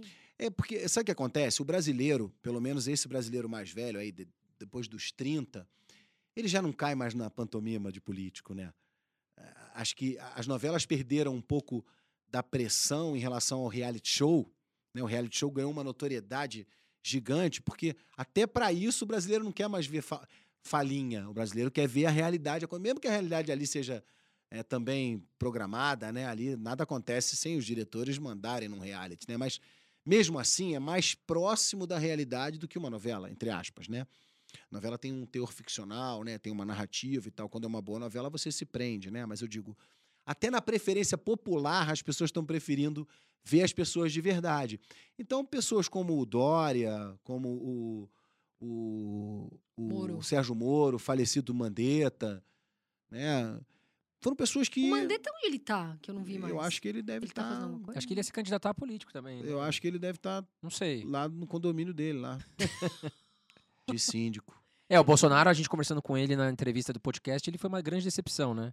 Claro que Ele até foi. pontuou que o Mandetta queria ser o, digamos, um artista da, da Globo, digamos assim. Popstar, ele Ele falou. quis começar a aparecer mais do que o próprio presidente. É isso que o Mas, Bolsonaro cara, isso é que eu te claro. falo: currículo. Currículo não é caráter. O sucesso, ele tende a mudar as pessoas, ele tende a seduzir as pessoas. Brasília é muito sedutor, assim como a Globo é muito sedutora. Se você não tiver os teus princípios muito enraizados na tua experiência de vida, não adianta, cara. Quem tem 20, 25, tem 20, 25. Quem tem 30, tem 30. Quem tem 50, tem 50. E o que, que eu acho? O Moro é um cara de um currículo excepcional, né? um tremendo de um juiz, né? Mas a exposição pública foi algo que ele nunca havia convivido. Né, e de repente é Veja, né? Fantástico, é não sei o É quê. muito né? sedutor. É muito sedutor. O poder é sedutor, turma. né, Mário, também, né? É, cara, pior, o, o pior do ser humano vem quando ele se apaixona por ele mesmo, cara. E eu vi muito isso na minha vida. E é tão fácil de ver. É tão fácil de ver. Você olha pra pessoa assim, de repente, no dia seguinte ela tá mais bonita, sabe? A autoestima só. O topete tá tá maior, a pele tá brilhante. E nunca deixe de ser você mesmo, cara, porque é terrível, porque o tombo, e de tombo eu posso falar, que eu me lembro que no auge de 2020 eu tive uma depressão profunda na minha casa, no auge do sucesso, estouradaço, se não fosse minha mãe e Deus, muito forte na minha vida. Talvez a, a, a situação tivesse eh, transcorrido de uma maneira bem pior, né? E, e eu me lembro que a minha mãe, ela me pegou e falou assim, você não tá indo mais ver seus amigos. Você, você, você tá indo lá, você, você não tá mais aqui em casa, você não vem mais jantar aqui. Não sei o quê, você vai ficar aqui em casa agora. Você não vai pra. Não, vem pra cá, não, você vai dormir aqui agora e tal. Aquilo foi um jeito de falar assim: olha, você não é isso aí. Do jeitinho dela, né? Bem, Cuidado, bem né, segura. filho? Bem... Ela falou: "Ó, você não é isso aí. Você está isso aí. Né? Eu sou uma pessoa que eu aprendi que eu não sou viúva de trabalho. Por mais que tenha sido maravilhoso, acabou, eu agradeço e sigo em frente. Ô, Mário, me fala uma coisa sobre a Anitta, que é algo muito polêmico. O que, que você acha? Porque a Anitta fala muito sobre essa questão de tirarem o título de eleitor, né? Os mais adolescentes. O que, que você acha dessa postura da Anitta? Como que você enxerga a Anitta? Porque ela fala bastante, né? Ela tá sempre no, nos Ela, ela é uma, ela é uma menina jovem, né? Eu não sei quantos anos ela Não tem, sei, mas a ela Anitta deve ter uns 20 o e poucos Uns- anos, né? Uns 27, E eu acho que deve estar por próximo de uns 30 ali, não sei também. Não Ah, mesmo assim é muito jovem. Mesmo assim é muito jovem. E não acredito que ela tenha sido uma pessoa que que buscava informação mais nova. Ela estava em busca do sucesso dela. E quando a pessoa fica em busca do sucesso cegamente, ela, ela passa no mundo sem perceber uma série de pessoas, coisas e acontecimentos. Então eu acho que hoje ela é muito mais uma questão de que mesmo com o sucesso todo havia um, um certo preconceito da própria classe, digamos, mais João Gilberto, né, em relação ao que ela faz, que eu acho que esse tipo de declaração ela faz para ter o pertencimento, né, para fazer parte daquela turma, para aquela turma aceitar ela. Não acredito que ela entenda profundamente do que está falando, não acredito, sinceramente. Não estou dizendo, ela é uma pessoa de sucesso, né? Mas, mais uma vez, uma Na pessoa política, de sucesso. pode ser que ela não, não Então, ela é uma pessoa de sucesso no meio dela, naquilo que ela faz. E, e, mais uma vez eu digo, quando a pessoa mergulha muito dentro daquilo que ela faz, dificilmente ela consegue ter uma percepção maior da vida, justamente porque ela está focada naquilo, né? Tipo, tipo cavalo de, de, de, de charrete que usa aquele, né? Corre muito, muito firme, mas só consegue olhar para aquele lugar. E no mundo que a gente está vivendo hoje, é preciso ter uma percepção mais ampla do que está acontecendo, inclusive historicamente. E eu, sinceramente, não acredito que ela tenha esse, esse conhecimento. Então, acho que é uma, é uma pessoa que é um joguete do destino, né? Mais cedo ou mais tarde. E tem uma coisa que é muito triste na Não teve carreira. uma polêmica dela, de você com a Xuxa? Teve também? Que a Xuxa Nossa, falou eu tô alguma cheio de coisa. polêmica, hein, Carol? Não, que eu acho que a Xuxa defendeu Anitta. Eu não sei também, isso aí eu, não eu vi brevemente. Se a Xuxa falou alguma coisa e defendeu a Anitta, porque a Xuxa também, ela meio que se envolve bastante, né? É, cara, mas é isso que eu tô falando. assim. São pessoas que tiveram uma vida muito é, de muito sucesso. A Xuxa fez muito sucesso Muito. durante muitos e muitos e muitos anos, né? Sim. Mas são pessoas que acabam enxergando só aquele, aquele mundo que vivem, né? Então, isso. O que, que, a Xuxa passou na, na- de dificuldade financeira na época da Dilma? Que, que desemprego que a Xuxa sofreu na época do Lula? Não, não tem como ela fazer uma avaliação humana. Né? É impossível. Para ela é humanamente né? impossível. Com certeza, Foi o completamente que você falou até de diferente. você, que, que você convivia. é, e eu entendo isso que você tá falando, eu tô refletindo muito na minha história também. Porque você fala, eu fui refletindo. Isso da pessoa viver, por exemplo, a Anitta. Ela, ela tem o sucesso, né? Vive ali o sucesso da, da, do, do, do, né, do, do- da música, né? Do estilo de música dela, que tem pessoas que gostam, tem outras que não. É, eu não né, tô nem enfim. criticando, não, tá? Não é nem isso, é a eu nem questão... conheço, para falar a verdade, Sim, é pra a, falar. a questão que você fala é que às vezes a pessoa tá ali naquele nicho e ela tá focada naquilo, mas que de repente ela não entende tanto não viveu tanto momentos que Eu acho. sejam, né, de... Eu acho que é muito mais uma questão de pertencimento da classe, dela querer fazer parte, falar bonito, porque ela tem muito público, e fazer com que todo mundo goste mais dela, dizer que ela é bacana, que ela é isso, que ela é aquilo, do que propriamente que ela entenda profundamente do que está falando. Isso eu, eu não tenho dúvida que é isso. E é mais, e- e mais uma vez, é isso que eu estou falando. É muito jovem, ela é uma menina muito jovem, apesar de muito sucesso. É, e a- a- eu, eu acredito muito que, ao longo da vida, o mais importante é a passagem, mais do que o pódio, mais do que vencer ou perder, a trajetória é que é que que dá o estofo do ser humano, né? E eu acho que ela tá de maneira positiva, ela tá na vitória há muito tempo. Então ela teve poucos questionamentos para aprender. Uma pessoa que manda no pai, que manda no namorado, que manda não sei quem, tá sempre mandando, aonde está o aprendizado dessa pessoa? Numa Xuxa da vida, no Luciano Huck. São pessoas admiráveis, são pessoas de muito sucesso. Mas quais foram os verdadeiros aprendizados humanos dessas pessoas? Só na vitória? É só a vitória onde você aprende? Eu acho que é o contrário. Por exemplo, para você aprender a andar de skate, aprende mais rápido quem, quem cai mais. No surf, é a mesma coisa. Você entendeu o que eu tô falando? nas dificuldades. O ali, né? aprendizado humano, ele, ele precisa do tombo. O tombo é, é, é tão ou mais, ou, ou muito mais rico do que o próprio pódio. O fracasso ensina, né? E se você não tem essas passagens da sua vida, sucesso, fracasso, sucesso, fracasso, sucesso, fracasso. Primeiro, né, que é uma coisa que a gente viu muito ao longo dos anos. Artistas muito, demasiadamente famosos, muito, muito, muito, geralmente são pessoas solitárias no final da vida. Isso é muito triste. Eu nunca quis ser solitário na minha vida. O meu núcleo familiar é o meu maior sucesso. É onde eu vou preservar a minha esposa, a minha família, o meu Deus, a minha fé. Essa é a maior riqueza. É, Tanto que cento, quase 190 processos, 20 ameaças, difamação. E eu continuo com um sorriso no rosto, porque eu tenho certeza que eu estou fazendo algo que é maior que eu. Mário, e essa evolução agora que a gente tem Netflix chegando, Disney, é, como que você vê, para você que, que, que é ator, né, e também participou ali do, do- junto à Secretaria da Cultura, como é que você vê essa evolução, né, para os atores que estão aí no meio? Você acha isso positivo? O que, que você acha? Ou, ou os atores vão ter que se esforçar mais? Não, eu acho que quanto mais oportunidade, melhor para todo mundo, né? Quanto, ma- quanto mais, mais a indústria tiver fortalecida, mais trabalho para todo mundo. Eu fui muito criticado na época que eu assinei um contrato com a Record, mas foi maravilhoso ter ido para a Record. Aprendi muito na Record, aprendi muito na Rede TV, na Band. Mas por que, que você foi criticado, Mário? Porque é, o status, né? Ah, ele foi pra Record, tinha aquela coisa ridiculamente vaidosa, né? De, de se sentir da Globo. Os caras falam, "Ah, você, você é da origem." Globo? Eu falo, não, sou filho da minha mãe. Porque, cara, quanto mais mercado de trabalho, melhor pra todo mundo. Olha que bacana. Mais que eu- oportunidade, né? eu tava aqui hoje conversando com o teu diretor aqui. Olha que bacana o estúdio que vocês montaram aqui. Isso aqui era inimaginável um estúdio com essa qualidade técnica há 15 anos atrás. Custaria um valor é, absurdo para nós. Ao mesmo tempo, não basta ter, ter só os equipamentos, tem que ter um, um bom operador. Você não teria um bom operador alguns anos atrás, que pudesse pilotar esses microfones, as câmeras, as luzes. Isso é maravilhoso. E, isso, é, isso é a parte bacana da democratização é, da própria indústria.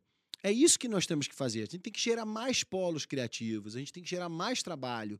Você tem que dar mais oportunidade para pessoas de todos os tamanhos se beneficiarem no Brasil. E não aquele velho monopólio que a gente tinha. Não existe mais. As fatias ideais seriam hoje as grandes emissoras estarem brigando por 10, 12, 13 pontos de Ibope. Não mais como era 50% de Ibope para uma, 9 para outra. Isso não existe. O certo é o mercado competitivo.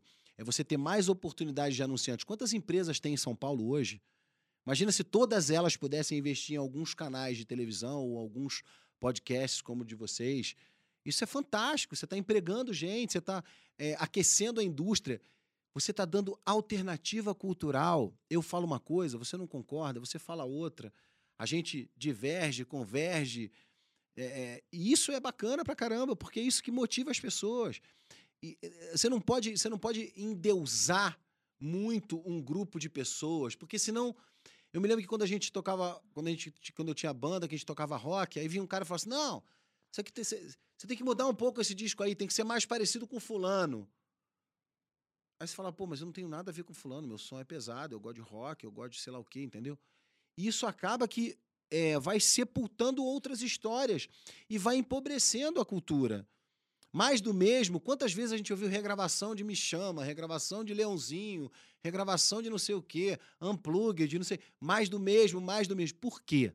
Porque é mais barato você regravar do que você ter que investir num artista novo, que vai errar no primeiro disco, vai acertar na segunda música, não vai acertar na terceira. Ter... Você entendeu? Requer mais investimento, mais paciência, mais trabalho. Mas pode ser que dê num cara muito bom. Você entendeu? Então, essa preguiça, essa, esse dinheiro mais rápido, mais fácil, é, empobreceu, sepultou.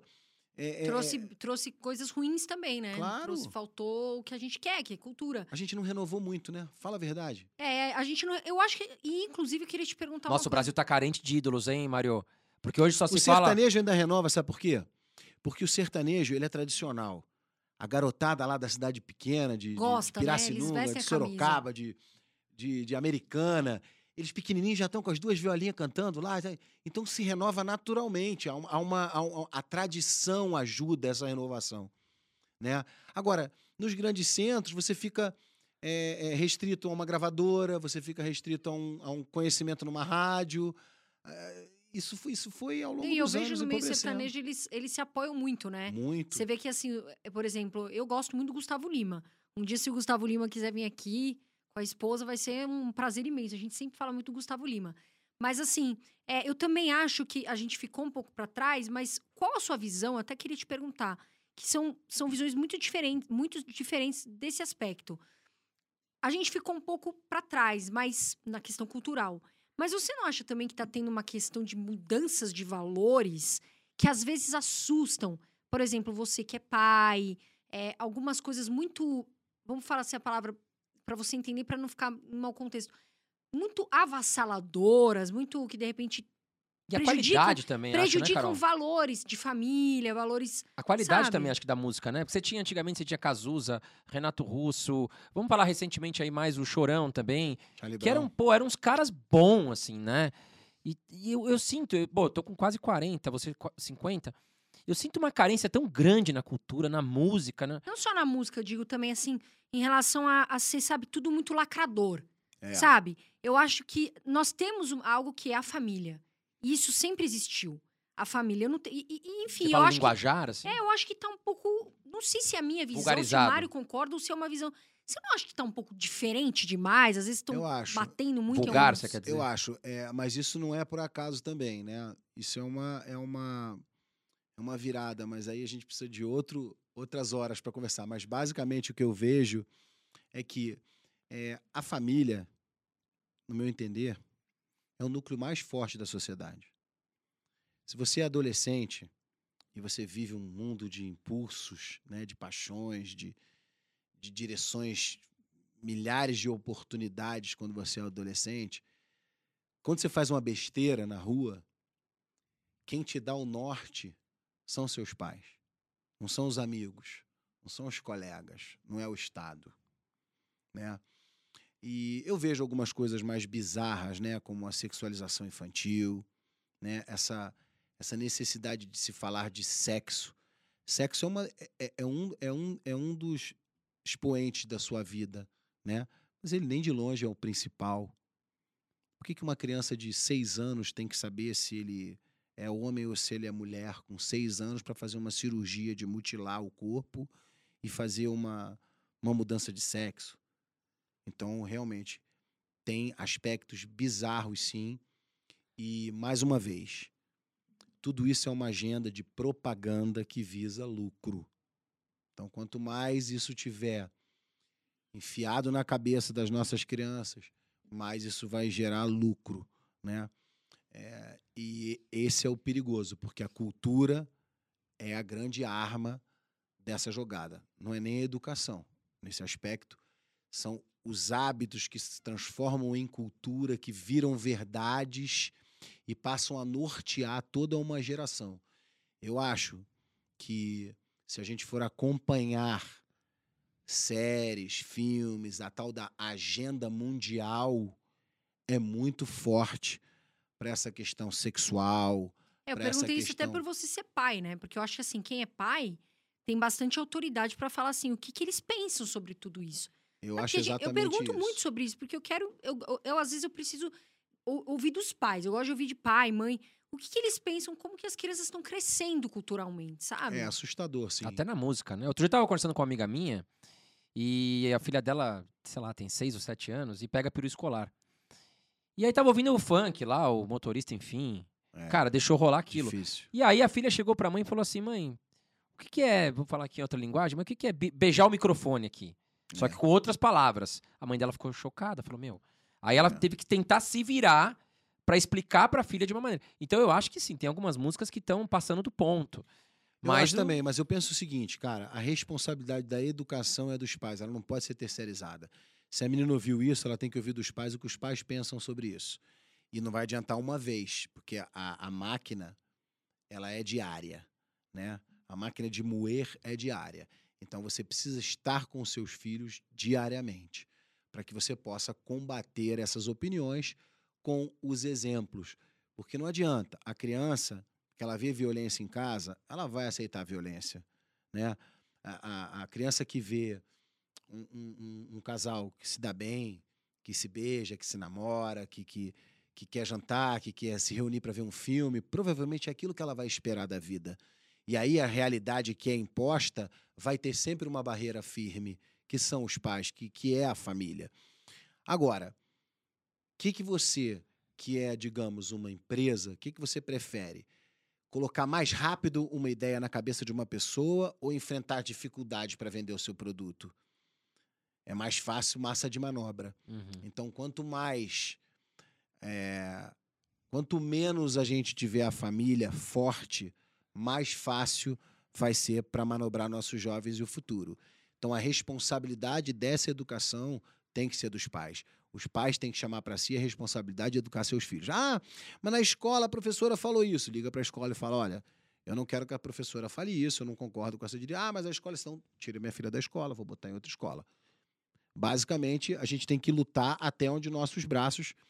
Agora, a gente também é um pouco é, acomodado, né? O brasileiro às vezes é um pouco acomodado, é um pouco é, é um povo às vezes passivo. Nós somos um povo é, é, bom, né? Nós somos um povo amável, né? Nós somos um povo alegre, né? Nós, não- nós não, não aceitamos o combate, a luta, mas o que a gente tem que entender é que, infelizmente, é o que a Carol falou, eu vejo um crescente avanço cultural em cima de uma agenda que tem no seu objetivo final captar o maior número de pessoas possíveis para transformar isso numa, num, num- num- produto de consumo.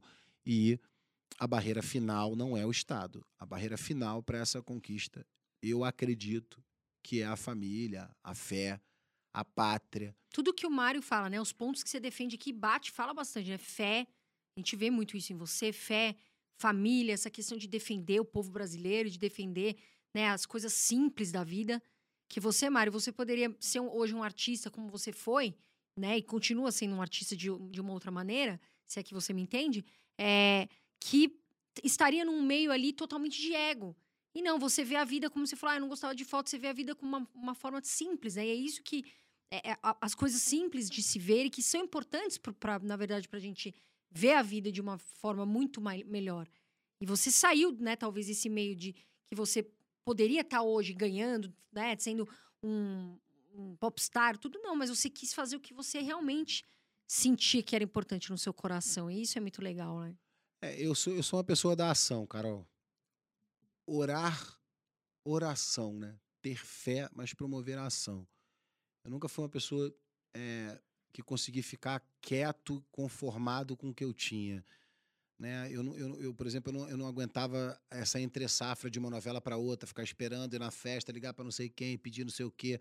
Eu já queria produzir uma peça, produzir um filme, produzir um, um programa. Então, eu nunca, eu, eu nunca fiquei na, no- na forma, eu nunca quis ser a forma. Eu, gost, eu gostava de estar mergulhado no que eu faço. Eu gosto de desafios. Sem dúvida nenhuma, o maior desafio da minha vida é ser pai e ter assumido a Secretaria de Cultura. Mas fiz porque eu ia ficar muito mal em casa vendo esse presidente apanhar como ele apanha e não estar do lado dele, pelo menos apanhando junto. Mário, e você que gosta de desafios, tem outro desafio aqui pra você. Não sei se você conhece o nosso quadro. Ele chama Ping Pong. Ping-pong. E aí a gente vai fazer uma pergunta pra você e você tem que falar uma palavra. Tá bom. Então é A ou B, você tem que responder, tá? Ai, Nós vamos colocar Deus. o Mário na parede aqui. Bom, Tá Mário é bom. polêmico, ele responde tranquilo aqui, não tem papa na língua. Mário Frias, de Ai, frente, de frente com o André e Carol, a gente pegou esse quadro. Qual você prefere? Chorar numa Ferrari ou dar risada no busão? Risada no busão. Lei Rouanet, quem usa? Artista rico ou pobre? A lei é para todos os brasileiros. Anitta, é uma boa cantora? Não conheço. Chorar. Ah, aqui já foi. Lula ou Dilma? Nossa, esse ping-pong tá pesado, velho. Cara, É peso pesado, é tipo luta, de... luta peso pesado. Jesus, cara. Ai, cara. Eu vou me abster da resposta. Nenhum nem outro. De jeito nenhum. Quem passou por esses governos e quer de volta. Quer falar quem foi o menos pior? Não- Sobre de- sofre de síndrome de Estocolmo. Não tem, não tem quem foi pior, desculpa. Um levou ao outro, o outro ajudou um e tudo a mesma coisa. Afundou a maré. É, fazer novela ou política? Ai. Vocês estão vendo que a coisa aqui é pesada, é difícil responder. Ah, ah, fazer o que meu coração manda. Você assiste CNN ou Rede Globo? Não assisto lixo. O que, que você assiste hoje, Mário, assim, no seu dia a dia? Filme, Netflix, é, algum canal específico? É, olha, cara, a vida tá tão rápida que assim. Às vezes eu chego em casa e fi- fico zapeando mesmo, sabe? Assistindo um pouco de cada coisa. Você tem um hábito, você tem um hábito no dia a dia, eu gosto assim, de filmes de treinar outro dia, ou outro, surfar? Outro dia eu revi os filmes do, do Clint Eastwood, que é um cara que eu adoro. É, Algum esporte, alguma coisa que você gosta de eu, eu- eu- viajar? eu não consegui fazer esporte aí pelos últimos dois anos. Eu, eu surfo há muitos anos, né? Desde pequeno, adoro, mas em Brasília impossível, né? impossível surfar em Brasília. Só surfa na onda das notícias. É, só... Agora, realmente, hoje as redes sociais fazem muito parte da minha vida porque é onde você consegue estar tá, tá atualizado dos fatos, né? Ouvir opiniões, como eu, eu sigo vocês na rede social.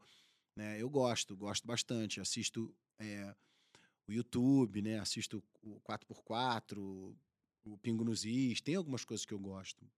O, não me engano, é, é 52 segundos, 62 segundos. Que é o do Augusto Nunes também, que é sim, legal sim, sim. que eu do Augusto gosto. Nunes. Eu gosto de coisas mais mastigadas, mais inteligentes. Óbvio que eu não, não- não assisto CNN porque não tem credibilidade nenhuma, nem no Brasil e nem no mundo. E a Globo virou uma plataforma política, né? E não de jornalismo. Então é impossível assistir esses dois canais. E esse foi o Mário Frias, Carol, com a gente. Espero que você tenha gostado da entrevista. Não esqueça de se inscrever no canal. Dá o like. E já deixa o seu like, né, Carol? Dá o seu like, meu amor. Vai, compartilha com seus amigos. A gente traz isso aqui pra você. Com muito carinho, muito respeito. Esse canal, tudo que a gente traz aqui é pra você. Então, vem com a gente, se inscreve, dá o seu like, compartilha. E comenta aqui embaixo pra gente. Você, vamos por uma pergunta polêmica. Você, põe ou não? Põe, põe. Põe. Vai Aqui É livro votar. aberto. Vai votar no Lula ou no Bolsonaro? Já coloca aí. A gente não quer Mais uma enquete. A gente quer ver a verdade, né? Porque tá difícil. Vamos colocar uma enquete verdadeira. Você vai votar no Lula ou no Bolsonaro? O Mário a gente já sabe. Coloca aí embaixo pra gente, pessoal. Mário, queria muito te agradecer. Que Deus abençoe você, sua família, sua carreira. Que você mantenha esses valores que são nítidos em você, essa verdade toda. Irmãos Dias, parabéns pelos, pelo podcast. Adorei estar aqui com vocês. Já era fã, já assistia. E foi uma honra participar com vocês, tá? Valeu, Mário. Um cara muito gente boa. E tá aí, gente. A gente tem que fazer mais pela cultura. É muito importante que o brasileiro esteja ciente do que acontece com os impostos que você paga. Tá certo? Bom, só agradecer você estar aqui com a gente. Como a gente sempre fala, faça Muito bons obrigada. investimentos, que você dorme bem. E a Carol fala sempre. Muito obrigada e voa Brasil! Um beijo de luz, pessoal.